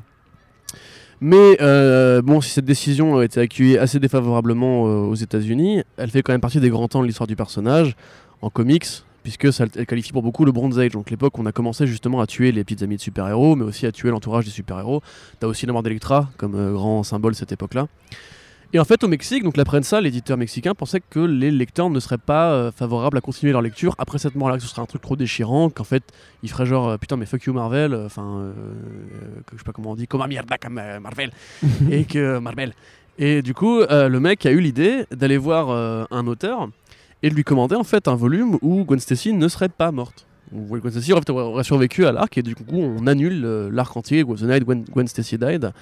Euh, alors l'auteur en question s'appelle José Luis Duran, et c'est donc l'artiste et le dessinateur, enfin l'artiste et le scénariste de ces numéros-là.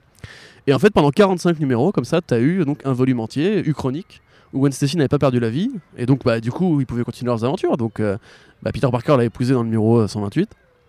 Donc euh, c'est dingue. C'est un vrai délire. C'est dingue. Et euh, apparemment, ces numéros ne sont jamais sortis du Mexique.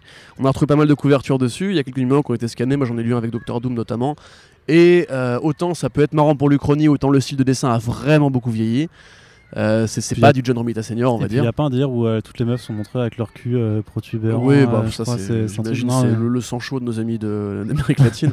non, je sais pas, honnêtement, en fait c'est très dur à trouver les numéros. T'en as quelques-uns qui ont été scannés, mais du coup, suite à ça, en fait, dans la discussion Twitter qui, qui a activé un petit peu tout, tout ce buzz, euh, t'as eu des fans qui se sont dit écoute, vas-y, viens, on tente de collecter les numéros, on va essayer de retrouver le truc, et peut-être qu'un jour on aura une édition française, euh, enfin, ou en tout cas anglophone de ça.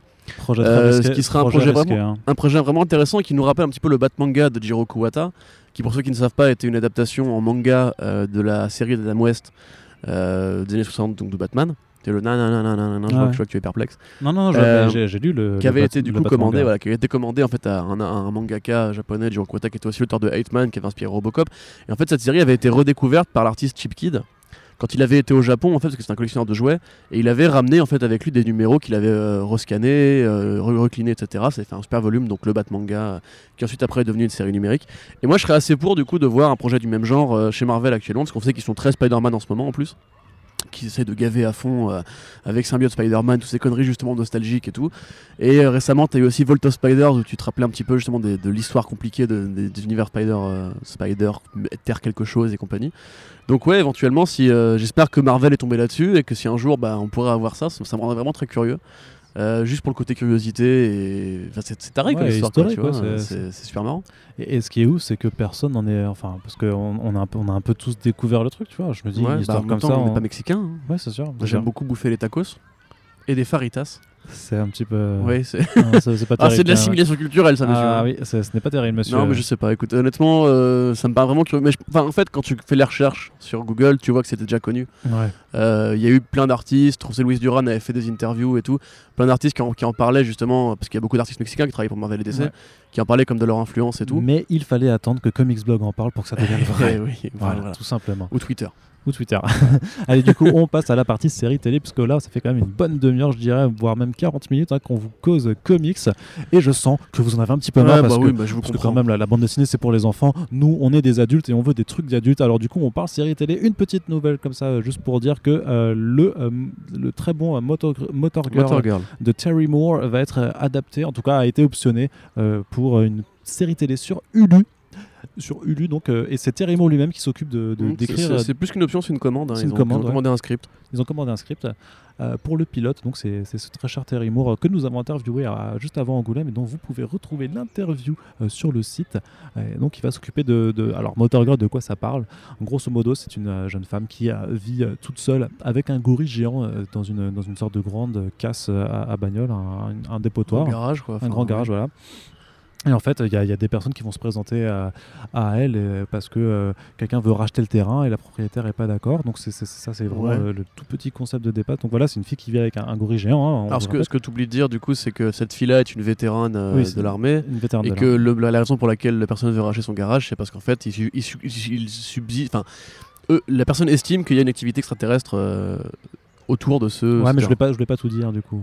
Non, mais enfin, je. Ouais, ça-. Tu vois, si tu dis ça, tu dis pas tout. Oui, c'est vrai. Donc Mais tu vois ce que je veux. Eh ben, En tout cas, c'est plus précis. Merci Corentin. C'est Corentin. Ça me fait plaisir. C'est hashtag Corentin Précision. Voilà, c'est moi, bonjour.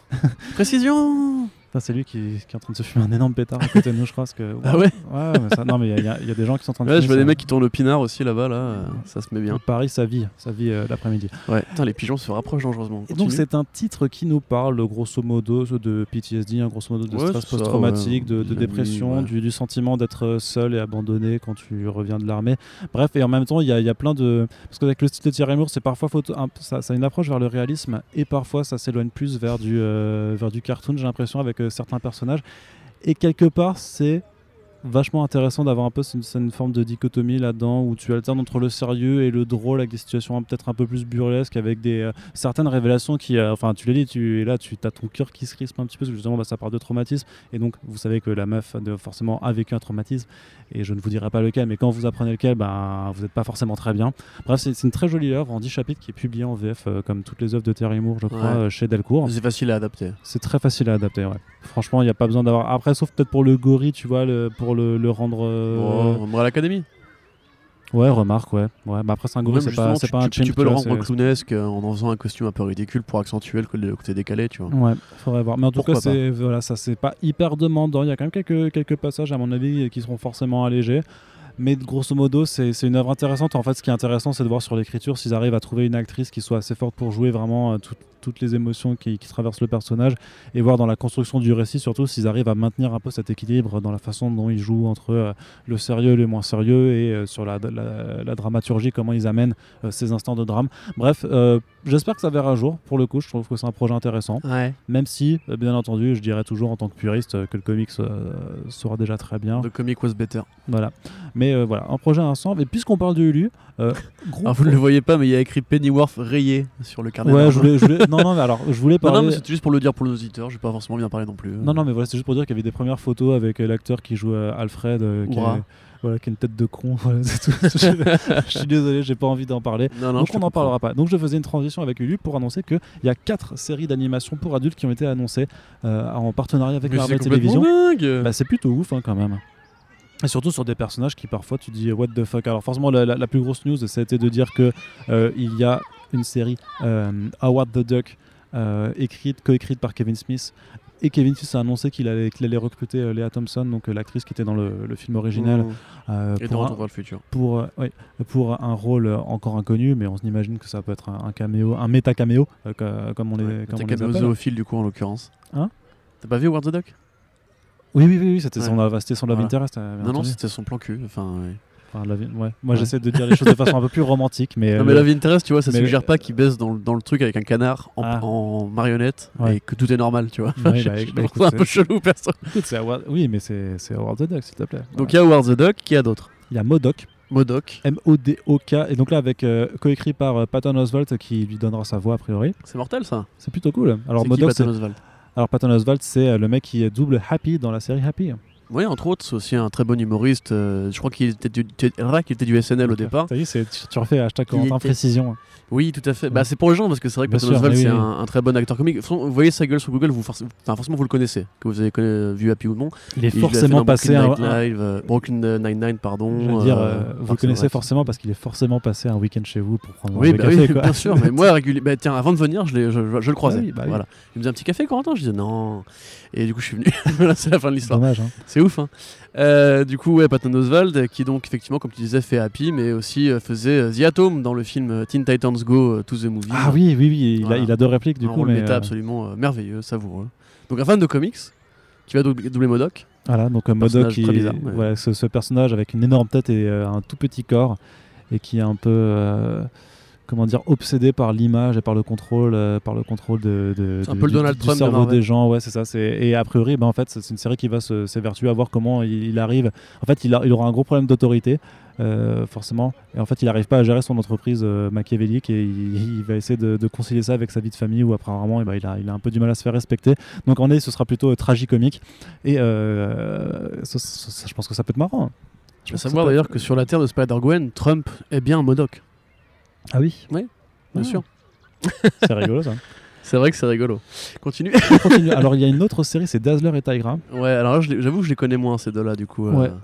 Dazzler, c'est la... le personnage qui fait de la, de la lumière avec la, mu- avec la musique, c'est ça? Enfin, bah, en fait elle transforme la lumière euh, et ou le son en énergie. Ouais, c'est ça. Et c'est pour ça que euh, bah, en fait, elle est dans un groupe de rock, et, euh, enfin dans un groupe de, de musique, et comme ça, bah, le, le son qu'elle dégage et les, les- les spectacles de son et lumière, bah, du coup, ça, ça lui permet de, de, de faire un super show à l'américaine, et elle gagne euh, America's Got Talent, et elle est super riche du coup, tu vois. Classe. Non, grosso modo, c'est pas, c'est pas là, là, là, je déconne, mais en gros, c'est quand même un, c'est pas le personnage le plus connu, mais il y, a- il y a une vraie fanbase autour de Dazzler, autour de, de, Ouais. de ce truc-là. Donc Tigra, qui est aussi une super héroïne euh, mutante, du coup. Ouais. Et, et, et, et, donc, surtout, ben, c'est, c'est des X-Men, mec. Ah bah oui, tiens, c'est vrai ça. Ça, personne, tu sais, personne ne fait forcément gaffe, mais c'est le premier projet X-Men euh, post-rachat de Post-Fox. Fox, du coup, tu vois, euh, qui, qui arrive. Et, et d'ailleurs, c'est intéressant puisque. euh, Ce n'est pas innocent, entendu. attention, hashtag Corentin Précision. Oui, Le saviez-tu chez toi, lecteur? Euh, Hulu, désormais, fait partie du, du consortium Marvel, enfin Disney, puisque euh, avant le rachat de la Fox, euh, Disney possédait 30% des parts de, de Hulu, qui était donc une joint venture, ou euh, un sorte de terrain neutre où euh, toutes les, les grandes mainstream avaient mis des, des billes. comme une sorte de Suisse. Voilà, c'était un petit peu Du la streaming. Suisse du streaming. Voilà. Je trouve qu'on a des très belles euh, métaphores géopolitiques. Tout à fait. Donc en gros, voilà, il y avait Comcast qui possédait euh, 30%, Warner 10%, la Fox 30% et Disney 30%. Maintenant que du coup euh, Marvel possède, enfin putain, il faut que j'arrête, Disney possède la Fox, eh bien Disney possède 60% de Hulu, ce qui explique probablement pourquoi est-ce qu'ils sont retournés dans un projet avec un partenaire streaming après l'échec de leur contrat avec Netflix, enfin l'échec, la mort. Euh, et du coup, bah, il y a un côté méta puisqu'ils appellent ce- ces quatre séries et le crossover qui va avec Offenders. Donc une parodie évidemment de Defenders, du projet Defenders de base qui avait aussi quatre séries et un crossover de prévu. Donc évidemment tout ça, bon c'est les cartoons, on se dit euh, ok big deal, je m'en fous. Mais comme tu dis, il y a Ah Kevin non. Smith et c'est du cartoon pour adultes. C'est ça. Donc c'est clairement du cartoon pour les fans de BoJack Horseman, de Rick and Morty, de South Park, de des Simpsons, euh, de Family Guy, tout ça. Donc en gros ça va plus tirer de ce côté-là a priori. C'est pour ça que les graphismes qu'on a vus jusqu'ici sont assez euh, particuliers. Enfin ça, ça cherche pas la, cohérence ou la fidélité esthétique. Euh, c'est super cool pour Howard the Duck, qui est quand même un personnage que beaucoup euh, réclamaient, particulièrement en cartoon depuis très longtemps, qui est devenu un personnage méta grâce au film pourri de, Lucasfilm, et qui après a été ramené à la vie par Chip Zdarsky pour euh, de merveilleux volumes que tout le monde connaît. Il y a des gamins qui jouent dans les fourrés à côté de moi, ça me déconcentre affreusement. Euh, et du coup, ouais, ça fait quand même quatre projets assez sexy et une initiative justement de, en mode troll de Netflix euh, qui passe d'autant mieux que c'est du coup une parodie euh, dans les cartoons eux-mêmes. Donc ouais, ça peut être mortel. Moi, j'ai quand même assez hâte de voir euh, les premiers noms. Du coup, Kevin Smith, bon, c'est pas forcément un très grand cinéaste, mais en dialoguiste, il est très très bien.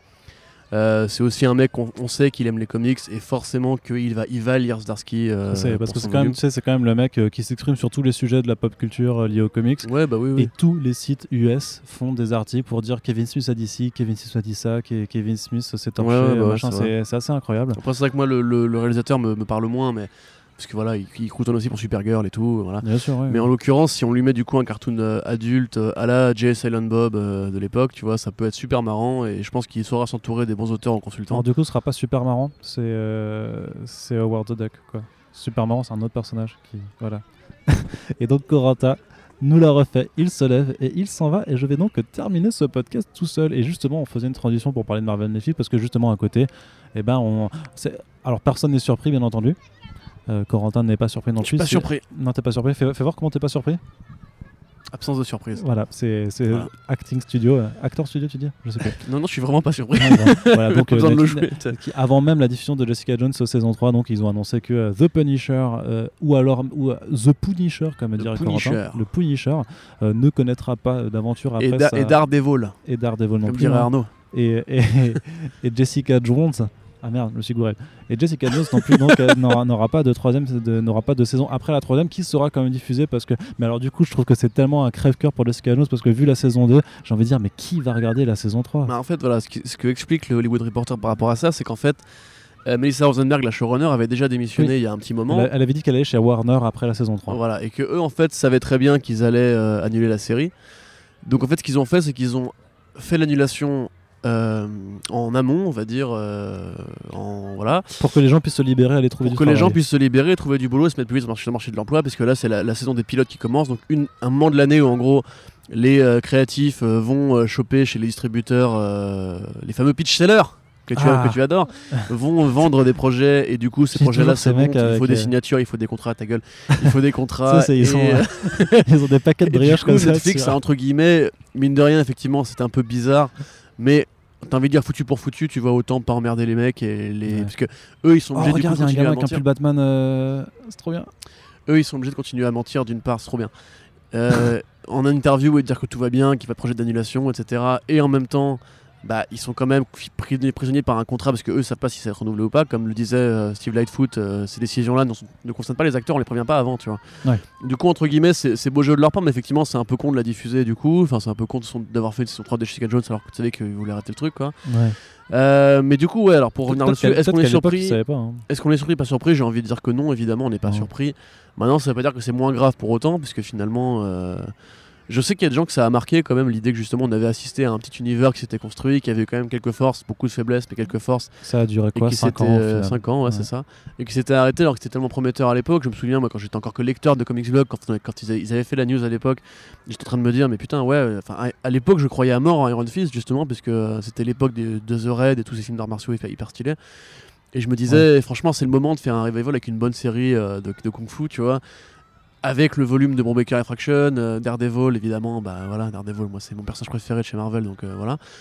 Et mine de rien, ça fait un petit coup au cœur parce que tu te dis, bon, effectivement, les, les séries, quand tu regardes pragmatiquement, méritaient entre guillemets d'être annulées puisque ça battait de l'aile et tu savais très bien qu'en fait, après le Defenders, plus personne n'avait la motivation ou l'envie de faire un truc vraiment de long terme, de refaire un crossover, qu'en gros le projet de base était un peu morné, était un peu, un peu tu- était tué dans l'œuf par la déception de Defenders. Ouais, je pense que Defenders a quand même marqué le. Ouais. Et, en fait, on l'a bien vu, et pareil, le THR, enfin The Hollywood Reporter euh, en parle. En fait, entre beaucoup de saisons, il y a eu des changements, un turnover régulier sur les showrunners. Que Daredevil, Daredevil a changé de showrunner à chaque saison, et je Mhm. pense que ça se voit d'ailleurs. Euh, le Punisher est resté avec Steve Lightfoot, qui heureusement était pas un mec qui faisait des vagues, mais Iron Fist ça a changé. Euh, on sait qu'aussi euh, le showrunner de Luke Cage s'était barré après la saison 2. En gros, bah, le pauvre Mike Colter, quand il disait euh, euh, Ouais, on- ils sont en train de l'écrire et tout, euh, tu parles. Enfin, heureusement, Mike Colter a trouvé du boulot depuis, mais Ouais. donc en gros, ouais, je trouve ça un peu, un peu tristoun, puisqu'il y a vraiment le potentiel était là. Netflix à l'époque vraiment déployait ses ailes et faisait moins de contenu original que maintenant, parce qu'aujourd'hui on peut justifier peut-être qu'ils s'en branlent de faire des bonnes séries Netflix, puisqu'ils ont 40 trucs à côté, d'autres ambitions et tout. Bah oui. Mais ça aurait pu ou ça aurait dû en tout cas être meilleur. Euh, ou être plus suivi, ou être plus. Tu vois, Defenders, euh, j'ai pas exactement d'arc en tête pour dire que des crossovers de personnages comme ça peuvent être réussis, mais c'était vraiment de la merde. Euh, Enfin, Luke Cage s'est battu de l'aile dès l'épisode 7, alors qu'avant c'était quand même assez fort, tu vois. Euh, Iron Fist, c'est vraiment le plus gros gâchis. Je pense que quelque part, Iron Fist est un peu, un peu préfiguré de ce que sont devenues les séries Netflix ensuite, dès la saison 1, tu vois. Ouais. C'est-à-dire une série sans ambition, très mainstream, nulle, avec des couloirs et tout. Et donc au final, bah, aujourd'hui, tu vois, t'as envie de dire, d'une part, je suis pas surpris, d'autre part, je suis même pas triste. Et en même temps, putain, c'est quand même euh, une vraie euh, possibilité de faire un truc génial qui a été gâché.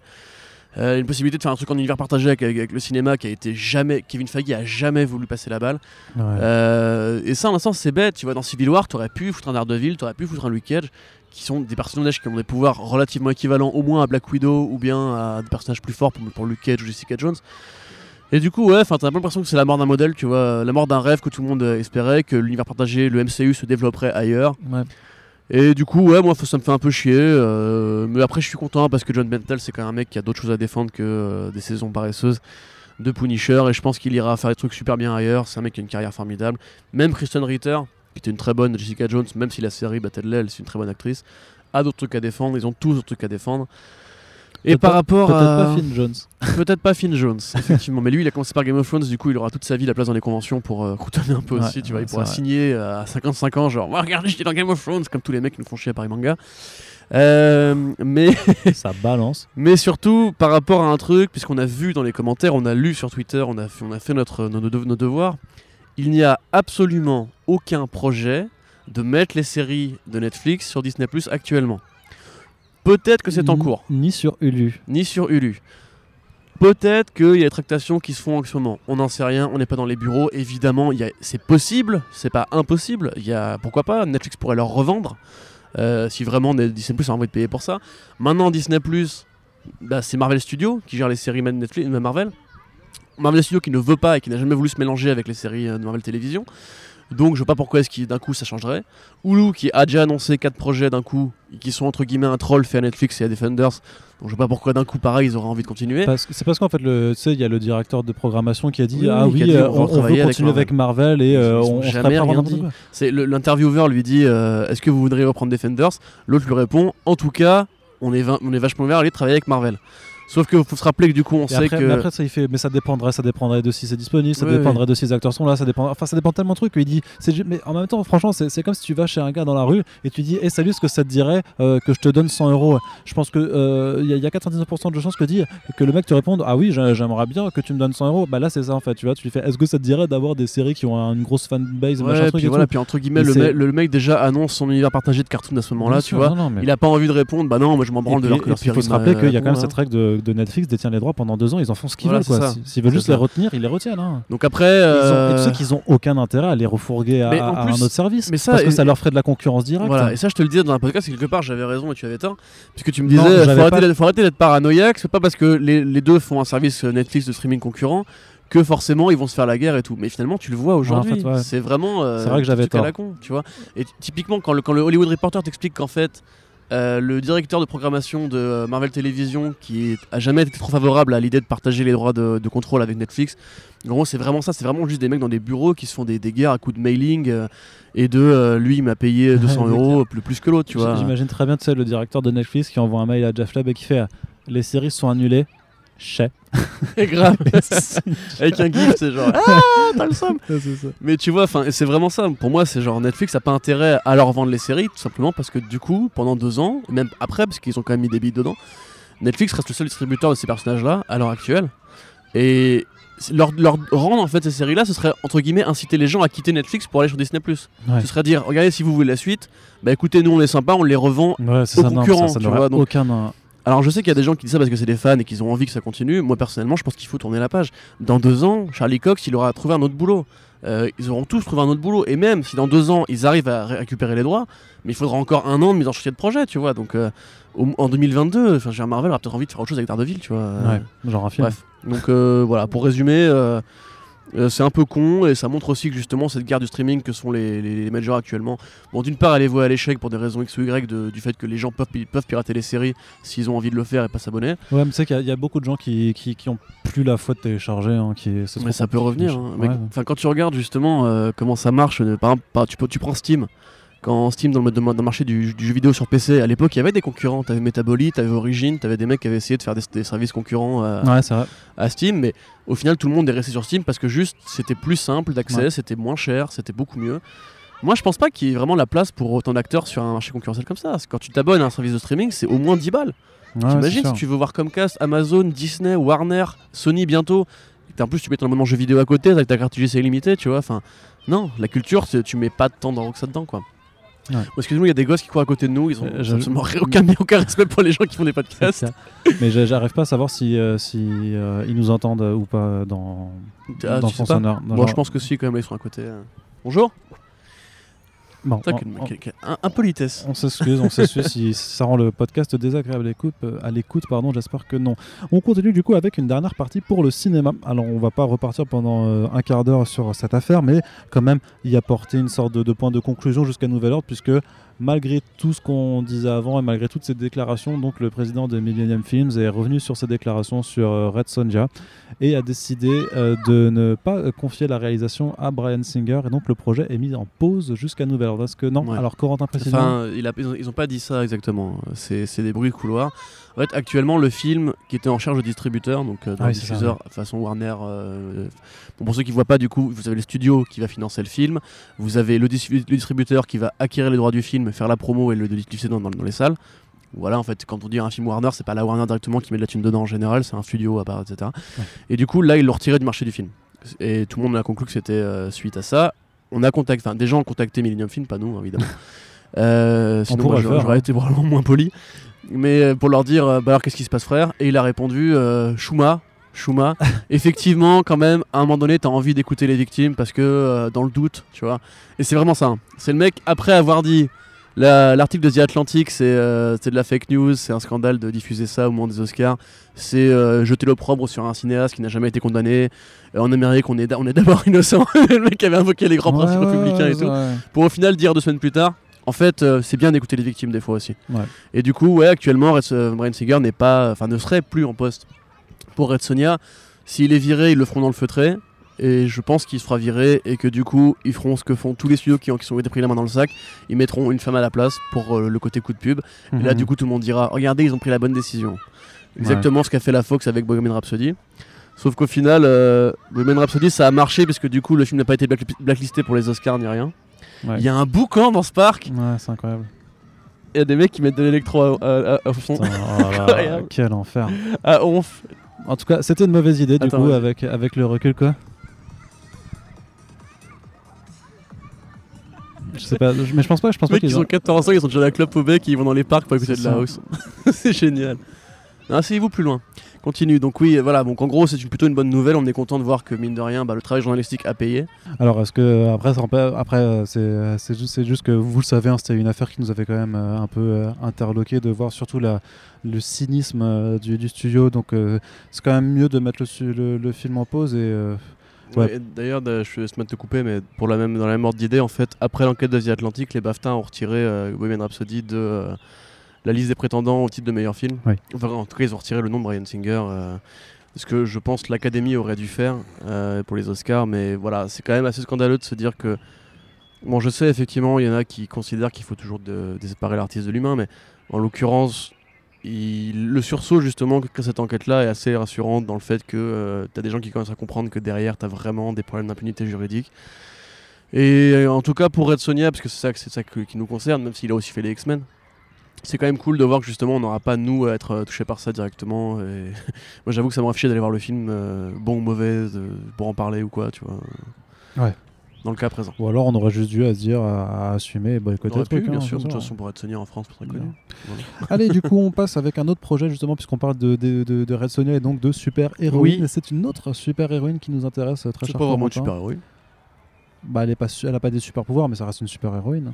Quand même, c'est une héroïne Marvel, Ouais. donc c'est par Ouais. essence une super-héroïne, non? Ouais, Non, je te laisse de tes propos alors. D'accord, oui. Vas-y, Black Widow. Oui, c'est Black Widow ça C'est donc c'est Black Widow chez Marvel Studios, euh, un projet qui doit, euh, qui- dont, dont le film doit avoir le jour en 2020 et de façon un petit peu curieuse. Alors je sais pas si c'est moi qui me fais une idée, mais on dirait qu'il y a un peu des, euh, des remous euh, sur ce projet parce qu'il y a eu pas mal de rumeurs sur sur le fait que ça pourrait être le premier film rated R de Marvel Studios, dont on doute fortement. Donc là vous l'avez pas entendu dans le micro, mais Corentin se gosse, il est là avec le, le gros rire gras du, du Gérard Depardieu, tu vois fait Ah, bonne blague. Eh, est bien bonne celle-là. Les Disney font du.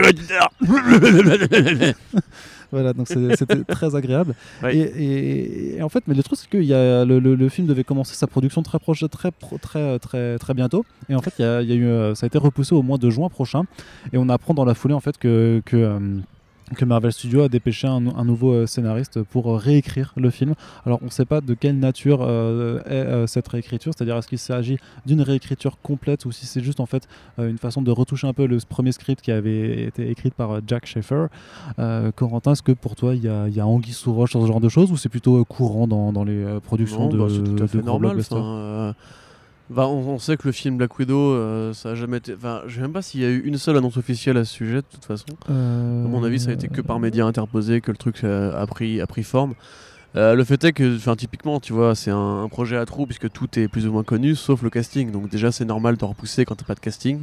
On Bah, avait vu une liste de euh, rôles. euh, Scarlett Johansson quoi. Oui, oui. Ah bon? Ah, t'as vu? Mais non. Alors, je te présente mon Ah, collègue Captain, Malheureusement, oui. Captain Obvious du coup qui. Ah bah oui, bah moi c'est docteur euh, suspicion, voilà, je, je, suis, je suspecte les choses.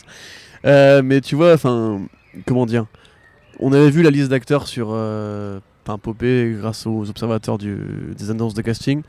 Euh, on n'a vu aucun acteur signé pour le truc. Euh, Shortland, elle a été signée certes, mais euh, derrière, elle a pas particulièrement communiqué dessus.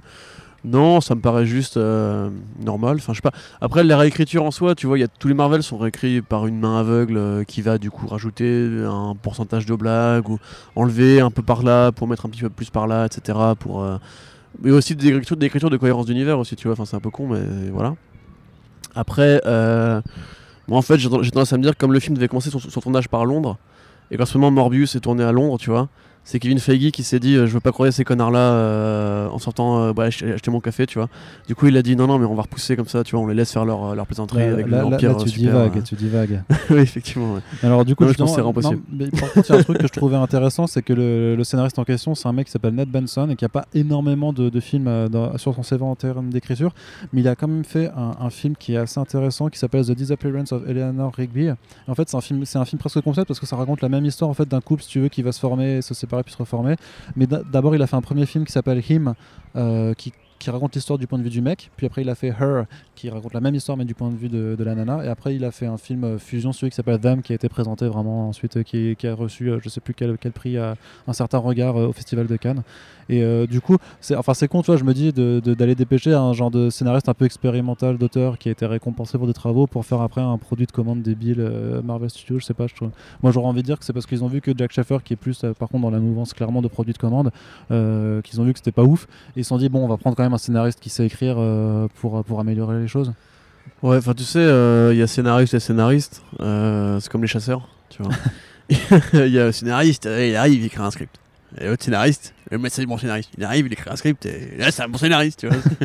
non mais blague à part, en fait, sais, t'as- Mais il faut se pencher un petit peu sur l'écriture de projet, c'est que nous en fait on a, on a un mot qui, est- scénariste qui correspond un peu à, à, différentes professions. T'as script docteur, t'as des mecs qui vont être là juste pour ajouter un peu de peps ou de corps euh, sur une scène en particulier, tu vois, je pense... Bon, l'ex- l'exemple que je cite toujours, c'est Les Dents de la Mer, évidemment, mais voilà. Tu prends dans Les Dents de la Mer, t'as un monologue d'un personnage, euh, personnage de Shaw, qui est le pêcheur, qui fait un monologue qui raconte comment est-ce qu'il a livré la bombe à Hiroshima. Ce monologue-là, uniquement, est écrit par John Milius, le réalisateur de Conan, le barbare, qui est un pote de Spielberg et tout. Et en fait, il a des crédits à l'écriture du coup dessus, mais il a juste écrit une partie. Peut-être que cette personne-là, qui justement, bah, j'imagine, a plus d'habitude avec les drames humains, a été engagé, je sais pas, pour donner plus de corps euh, à l'enfance de Black Widow, si ça en parle, ou euh, à ses origines, euh, ou peut-être juste parce qu'il a une meilleure maîtrise du sujet, ou que Scarlett Johansson voulait travailler avec- absolument avec lui, tu vois, ça existe aussi, hein, les, les acteurs qui font venir... euh, Dans, dans, dans, dans. Les acteurs qui font venir des, des scénaristes pour travailler juste avec eux après pour notre contrat derrière, tu vois. Dans le report du site qui, qui rapportait ça, je sais plus si c'était Dead- Deadline ou Variety, il disait effectivement que Scarlett Johansson avait été vraiment impressionnée par, par Ah, les films vois, en question et que que- une autre, une autre personne, euh, je crois que c'était Feige et le studio avait aussi été euh, plutôt impressionné par, euh, par ça. Et donc c'est pour ça qu'ils sont, qu'ils sont dirigés vers elle. Euh, vers Ouais. lui, vers lui, pardon. Du coup, bah, moi je pense que c'est pas forcément inquiétant. euh, Peut-être que c'est juste.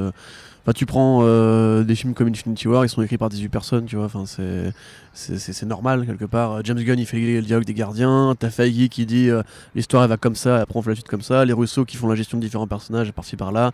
On fait venir un autre mec pour mettre du polish sur les dialogues pour qu'il y ait plus de vannes. Après, Donny Junior ramène un petit peu lui ses, ses, ses petites impros personnelles. Chris Pratt aussi, tu vois. Enfin, les projets de commande comme ça en général, c'est tout à fait normal que ce soit pas l'œuvre d'un seul mec et que ce soit constamment réécrit. Enfin, moi, ça me choque pas spécialement. Mais après, j'attends rien du film Black Widow, donc c'est Ouais. probablement pour ça que ça ne m'inquiète pas spécialement. Ok, et donc on ne pourra pas faire de couverture euh, en, en Ah, oui. angoissante. Alors, attends, il y a une blague qui vient là, je sens. Non, non, non, je voulais dire, je veux dire qu'on pourrait pas faire d'article tout. Black Widow, qui sont-ils Où sont-ils Que font-ils On pourra pas faire de couverture à l'Express ou à je sais Non, plus valeur actuelle là, ce, genre de choses. On aimerait bien pour Allez, on tire à balles sur les grands médias. pas. Oh là là, qu'est-ce qu'on se permet de faire, c'est n'importe quoi. Ensuite, euh, je disais, La tranche. non, pas ce 30 du coup, on va d'abord passer à Harley. Mais non. Non, tu voulais pas, tu voulais pas finir qu'on garde le meilleur pour la fin Ok, bon, pff, je sais pas. Euh, The Trench, alors un, un projet de spin-off Aquaman qui sera en développement chez Warner Bros. Mais Suite, qu'est-ce qu'ils ont suite au succès donc euh, planétaire de Aquaman qui a quand même ramené euh, 1,13 milliard de dollars au box-office. Pas les couilles. Et euh, James Wan a dit en interview que effectivement le projet d'Aquaman ça a toujours été un peu de développer un, un- un film univers. Et donc, euh, Débile, c'est n'importe quoi. Pourquoi? Bah, parce que mais parce que ça fait On du voit rien des autres univers. Ils, Mais si, mais justement, ils ont juste- une scène chacun, c'est nul. Bah justement, euh, c'est en fait c'est des, chapitres de, de potentiels autres films et donc euh, suite au succès du film, apparemment il y aurait un projet de spin-off euh, sur euh, les, les- créatures de la fosse, donc une approche plus horrifique euh, dans lequel euh, aucun des personnages du film euh, Aquaman ne serait présent, mais qui et qui raconterait en fait euh, la, la déchéance de cette population parce que en fait ils ont fait un sondage sur internet et ils ont dit ils ont fait une question ils ont fait euh, quel projet de spin-off euh, Aquaman vous voudriez le plus voir? Et il y avait euh, Atlantis il y avait Mera il y avait même Black Manta et à la fin en petit il y avait marqué The Trench. Et alors incroyable tout le monde a demandé The Trench à 100% ils ont tous fait ça. Et Parce du coup bah, c'est la meilleure scène du film. ouais c'est pour ça tu vois. Oui, mais c'est le marché du film parce qu'elle est bien filmée, tu vois. Tout le monde, enfin, enfin, je sais pas. Bon, dans la grande allégorie qu'elle filme Aquaman. du, du coup c'était une blague hein, l'histoire du, du- du sondage hein. Ah ouais, d'accord. Ah merde, Ah, t'y as pardon. cru. Ouais, carrément, Ah. carrément. t'as vu ça quel, quel homme Là, tu m'as, je suis matrixé là, là. je t'ai matrixé allez Mais du- dans la grande, dans la grande allégorie, pardon, du film que, du film Aquaman, euh, si on doit prendre pour principe que c'est un plagiat complet du Seigneur des Anneaux. Euh, où euh, Atlantis serait le Gondor et un- un spin-off sur, euh, la Moria, le rang. Ou fait. non, sur le Mordor. le Mordor Tu ouais. vois, genre ce serait la vie du Mordor. Il y aurait aucun héros. Genre, qu'est-ce qui se passe au Mordor pendant ce temps-là? Bah, Tu vois comment fonctionne une boulangerie au Mordor, euh, tu vois comment ils font leurs courses, euh, tu vois, t'es là, j'en ai rien à foutre, mais rien à foutre. T'as aucun bon comics qui a été fait là-dessus, t'as aucun comics qui a été fait là-dessus, en fait, t'as un arc d'Aquaman, de premier de Geoff Jones, mais qui est plus ou moins, déjà qui récupère, le film récupère déjà beaucoup plus ou moins euh, tout ce qu'il y a dans cet arc-là, c'est-à-dire qu'en gros, bah, Arthur Curry découvre qu'il y a une branche d'Atlantéens qui a muté pour devenir des monstres et tout. Qu'est-ce que tu vas, en plus, qu'est-ce que tu vas raconter là-dessus sans, sans Aquaman? Je ne vois pas l'intérêt, vraiment, c'est non, ça m'intéresse pas. Euh, limite, j'aurais vu, ouais, s'il y avait eu un spin-off sur Mera ou sur l'origine des Atlantes, ça aurait eu plus de gueule. Mais déjà, il n'y a, pas de support en comics pour ça. Euh, honnêtement, je ne comprends pas. Je, vois, hein, ils ont fait la thune avec Aquaman, et comme quand à l'époque où il y avait eu euh, rappelles-toi du, du spin-off de Suicide Squad, ils avaient annoncé un spin-off euh, Harley qui du coup va sortir, un spin-off Deadshot, qui finalement n'a jamais vu le jour. Pas encore. Je pas pense encore. que ce film-là ne verra pas le jour non plus. euh, parce que il n'y a rien à raconter là-dessus. Et euh, Eh bien. autant ça reste une très belle scène, autant encore une fois l'univers d'Aquaman. Moi en plus je fais con parce que je suis premier à, à crier pour plus de projets Aquaman originaux, tu vois. Je pense vraiment qu'il y aurait moyen de faire des films d'horreur Aquaman, mais des films d'horreur Aquaman avec Aquaman ou les Atlantes, tu vois. Là en l'occurrence, qu'est-ce que, qu'est-ce que tu veux en raconter? On a vu leur univers, c'est juste des créatures bestiales qui attaquent les pêcheurs. Et- Justement, le truc, c'est de dire qu'avant, c'était pas des. Parce que y a- c'est un peu évoqué dans le film, de dire que c'est des gens euh, qui. C'est une civilisation qui a sombré, et du coup, l'idée, ce serait de raconter. euh, Bah, euh, Qui sont vrais. Qui a sombré. eh, pas mal. Ce serait de, de raconter cette déchéance de civilisation. Ouais, Peut-être qu'ils auraient un président euh, ça orange et. ok, ouais. Ouais, ou très jeune et qui crie tout le temps, et, Ouais. et tu sais, qui fait des lois anti-casseurs. et Qui commence à faire J'ai un projet Ouais, ouais, bien Et sûr. après, C'est le meilleur. hein. Après, il va dans les villes avec. euh, Tu sais, il enlève sa veste, il remonte les, les manches et hop là, il y va. Mais euh, je sais pas, ça, ça- ça- ça te fait kiffer toi? Non. Que t'as l'air euh, genre de ne pas comprendre mon, dégoût pour ce projet. Non, non, euh, mais c'est, non, mais c'est pas une question. De, c'est pas une question de dégoût, mais c'est vrai que. Bah après, je vois, je, je vois l'int- je, je- je vois l'intérêt, je vois l'intérêt de, de ce pro- de, du film. Oui. bien entendu. continue, continue, continue. Et euh, mais je, vois- des choses dans les parcs. je, je, je, je- je comprends pourquoi ils veulent le faire et, et avec euh, avec James Wan, si tu veux. Ouais, on est désolé les gars. Excusez-nous, c'est vendredi encore une fois. C'est ça, c'est, la fatigue. Non, non, je, je vois un peu ce qu'ils veulent faire et je comprends qu'avec le délire de ça, ça me rend fou. Les mecs, Bah, courent. arrêtez de nous regarder quoi. Enfin, Et, et- et c'est juste de, de me dire, bah, James Bond, il est fort dans l'horreur grand public. Aquaman, ça a super bien marché. Donc, t'a- t'additionnes un, un truc qui a marché avec un autre truc qui a marché, ça devrait logiquement faire quelque chose qui a marché. Cela dit, en plus, t'as as le délire de. euh, T'as le délire de, effectivement, c'était la plus belle scène du film. Et donc, euh, mais, mais techniquement, je pense que James Wan, il serait juste producteur du truc, tu vois, il serait pas réel de toute façon. Donc, euh, euh, oui. Mais t'avais quelqu'un qui disait sur Twitter. Si, si on me disait pourquoi, je te répondrais de façon très pragmatique, parce que l'argent, tu vois. quelqu'un qui disait sur Twitter, c'est exactement le fonctionnement de James Wan en tant que producteur. C'est, vous avez vu le film Conjuring Vous Oui, avez vu la, la, la, la poupée qui, vous fait qui vous fait peur? Bon, on va faire un film dessus. Vous avez vu euh, un film Conjuring où on vous raconte l'histoire d'une nonne, machin, etc. On va faire un film dessus. Tu vois, c'est, tout est comme ça en fait. C'est, un univers de spin-off, Ouais, sauf qu'en l'occurrence, les comics ne fonctionnent pas comme ça. Et il y a Bah, un 10 petit 000 peu. trucs. Ouais, non, mais pas à ce point-là quand même. Enfin, je sais pas. Des, des mini-séries sur des personnages à la con, euh, c'est rare. bah, Enfin. Pas sur The Trench, tu vois, typiquement. oui, euh, t'as- pas eu The Trench, mais t'en as quand même. Et en, l'occurrence, t'as rien qui n'a été raconté là-dessus pendant, pendant le film. C'est vraiment juste, regardez le monstre de la scène que vous avez kiffé. On va vous faire deux heures dessus et vous vendre 10 euros la place. Quoi. Moi, je trouve ça inintéressant. Et euh, voilà. Voilà. Mais il y a des gens qui se sont saucés par ça. Ouais. Mais Mais voilà. non, mais l'idée, si tu veux, l'idée, je la trouve pas débile. Enfin, je, enfin, comme dit, je, je- mais c'est vrai que dans la réalisation, enfin, disons que ça a pas besoin d'être, un- en fait, ça a pas besoin d'être un spin-off Aquaman. Mais oui, Si tu veux me faire un bonus de Blu-ray, fais- euh, 20 fais- minutes. euh, Non, mais c'est pas ça ce que je veux dire. Faites-moi un film d'horreur Dagon, tu vois, un truc Lovecraftien avec effectivement euh, Oui, des, oui. des- des- des- une, une- une- une ville, une ville côtière qui est en, en- qui se fait euh, embarquer par une sorte de, d'horreur cosmique Ouais, ouais, si marine, tu machin, tu vois. parle de, des trucs Lovecraftiens qui devraient faire au cinéma avec euh, des porcs et tout. On n'a pas fini parce que je veux dire, les, les mecs sont. C'est là que c'est horrible justement. Tu dis qu'Owan il aurait Le les moyens de d'Innsmouth, tu vois, déverrouiller, tu- tu vois, il aurait les moyens de déverrouiller des projets plus ambitieux qu'un spin-off d'Aquaman avec des monstres quoi. Non, mais ce qui est débile, voilà, c'est- plus d'être un spin-off d'Aquaman, alors que techniquement, le film de, de monstres marins, machin, euh, c'est. c'est- Ah putain, ça. Ça me rappelle un truc, je sais. voilà, tu sais, c'est comme la série Alfred. On va, on va pas en parler, mais c'est. Il y en a qui disaient, ouais, c'est marrant, ça a l'air d'être un truc un peu à la James Bond euh, dans les 60s et tout ça. Ouais, et moi, et ce moi, je veux cas-là, bien. Faites un truc, faites un truc original. Vous n'avez oui, pas besoin de le raccorder à Batman. raccorder ça à une licence Je veux dire, Ouais. James Wan, s'il veut faire un film de monstres marins, mais tous les studios du monde lui tuent de la thune. Bien sûr. euh, Enfin, Ouais. voilà, je trouve ça un peu bête. Et comme tu dis, il y a beaucoup mieux à faire, particulièrement quand tu sais que Del Toro n'arrive toujours pas à financer les montagnes hallucinées. Et t'es là, putain, mais les gars, enfin, les films de monstres marins, c'est facile à faire, entre guillemets, tu vois. Mm. Bref, voilà, n'en parlons plus. À la limite, ça pourrait être un, un- un meilleur un spin-off de la forme de l'eau, quoi. Voir d'où viennent ces créatures. Oui, bah d'ailleurs, qu'il y a la forme de l'eau qui est une sorte, justement, de remake intelligent de la créature du lac noir, tu vois. Plutôt que de faire un reboot de la créature du lac noir parce que Universal lui a dit non, le mec a dit, bah je vais prendre ce que j'ai envie de raconter avec un reboot de la créature, de la créature du lac noir et je vais en faire un film original. Et c'est ça qu'il faut faire, tu vois. Faut pas qu'Aquaman fasse, euh, que James Wan fasse The Trench, tu vois. Il faut qu'il fasse un film original et, et après il le met dans l'univers Conjuring si ça le fait kiffer, de tout connecter. Non, mais, euh, ou même dans sa promo, il dit, il dit euh, c'est un film qui, qui ressemble un peu à ce que vous avez vu dans Aquaman et ça suffira à faire le tu Ça vois, fait ça va tellement fort. croutonneur ça aussi. C'est Ouais. vraiment genre. euh, vous avez aimé Aquaman Bah regardez, on vous fait un film avec les monstres d'Aquaman que vous avez bien aimé. et t'es là, j'en ai rien à foutre. Mais vraiment, je te jure, rien à foutre. Rien à foutre. Allez, bah alors du coup, on va Ça finir- m'intéresserait plus d'avoir un, un film sur l'élevage des rhinocéros qui ont des cornes dans l'adamantium dans Black Panther, tu vois. C'est un film bucolique et tout, en mode proche de la Terre. C'est avec Adam euh, Driver comme ça qui ferait un fermier ouais, un oh peu putain, comme dans euh, frappe, frappe, ce serait trop bien.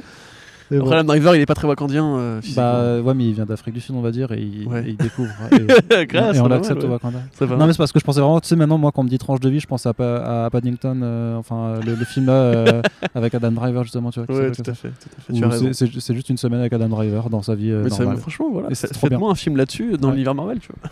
Bah, franchement, non, mais en vrai, ça, ça pourrait être façon, façon Marvels, tu vois. Ouais. Ce serait bien ça. Bah oui. Mais bon, on a Plutôt, toujours- que, plutôt que la tranche. c'est toujours de toute façon les, les lecteurs qui ont de meilleures idées que ce que Ouais. les producteurs font. Bah écoutez final, podcast euh, Punisher euh, et vous verrez comment on fait une bonne série. le mec il se la raconte de ouf. C'est clair, j'avoue. Et donc, c'est aussi euh, Corentin Ego surdimensionné. euh, le, le Non mais il y a Arnaud Kikou, Arnaud Kikou dimensionné. Oui, bah, tout à fait. Allez, du coup, on termine avec du Harley Quinn. Oui. Parce que c'était un peu les, des- là aussi des bruits de couloir euh, de, de Forbes, notamment de Mark Hughes, euh, de, de Forbes qui, qui J'entends pas, excuse-moi, tu peux parler plus fort les, les- les bruits de couloir de Mark Hughes de Forbes. Euh, J'essaie d'a- d'avoir l'accent correct pour prononcer. Parce que c'est Hughes, je pense. je Hughes. Euh, donc il nous dit qu'a priori, dans le relaunch The Suicide Squad de James Gunn, il y aura bien Harley Quinn. Et Oui. que en parallèle, du coup, le projet par contre Harley Quinn et, et Joker featuring le Joker Leto n'aura pas lieu. Est-ce que c'est surprenant là aussi Non, je ne crois pas, euh, très cher Corentin. Non mais voilà, ça c'est typiquement encore une fois une bonne idée de la Warner euh, qui s'est dit euh, on va en foutre partout.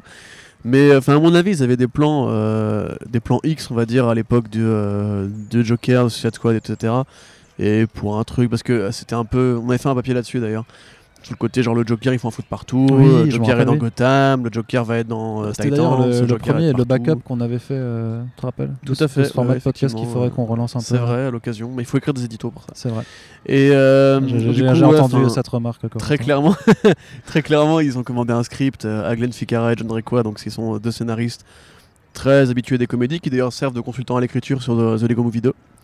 Euh, Sachez-le, et qui ont aussi écrit donc l'excellent I Love You Philippe Morris, l'un des meilleurs films de tous les temps avec Jim Carrey, et aussi d'autres trucs un peu moins bien.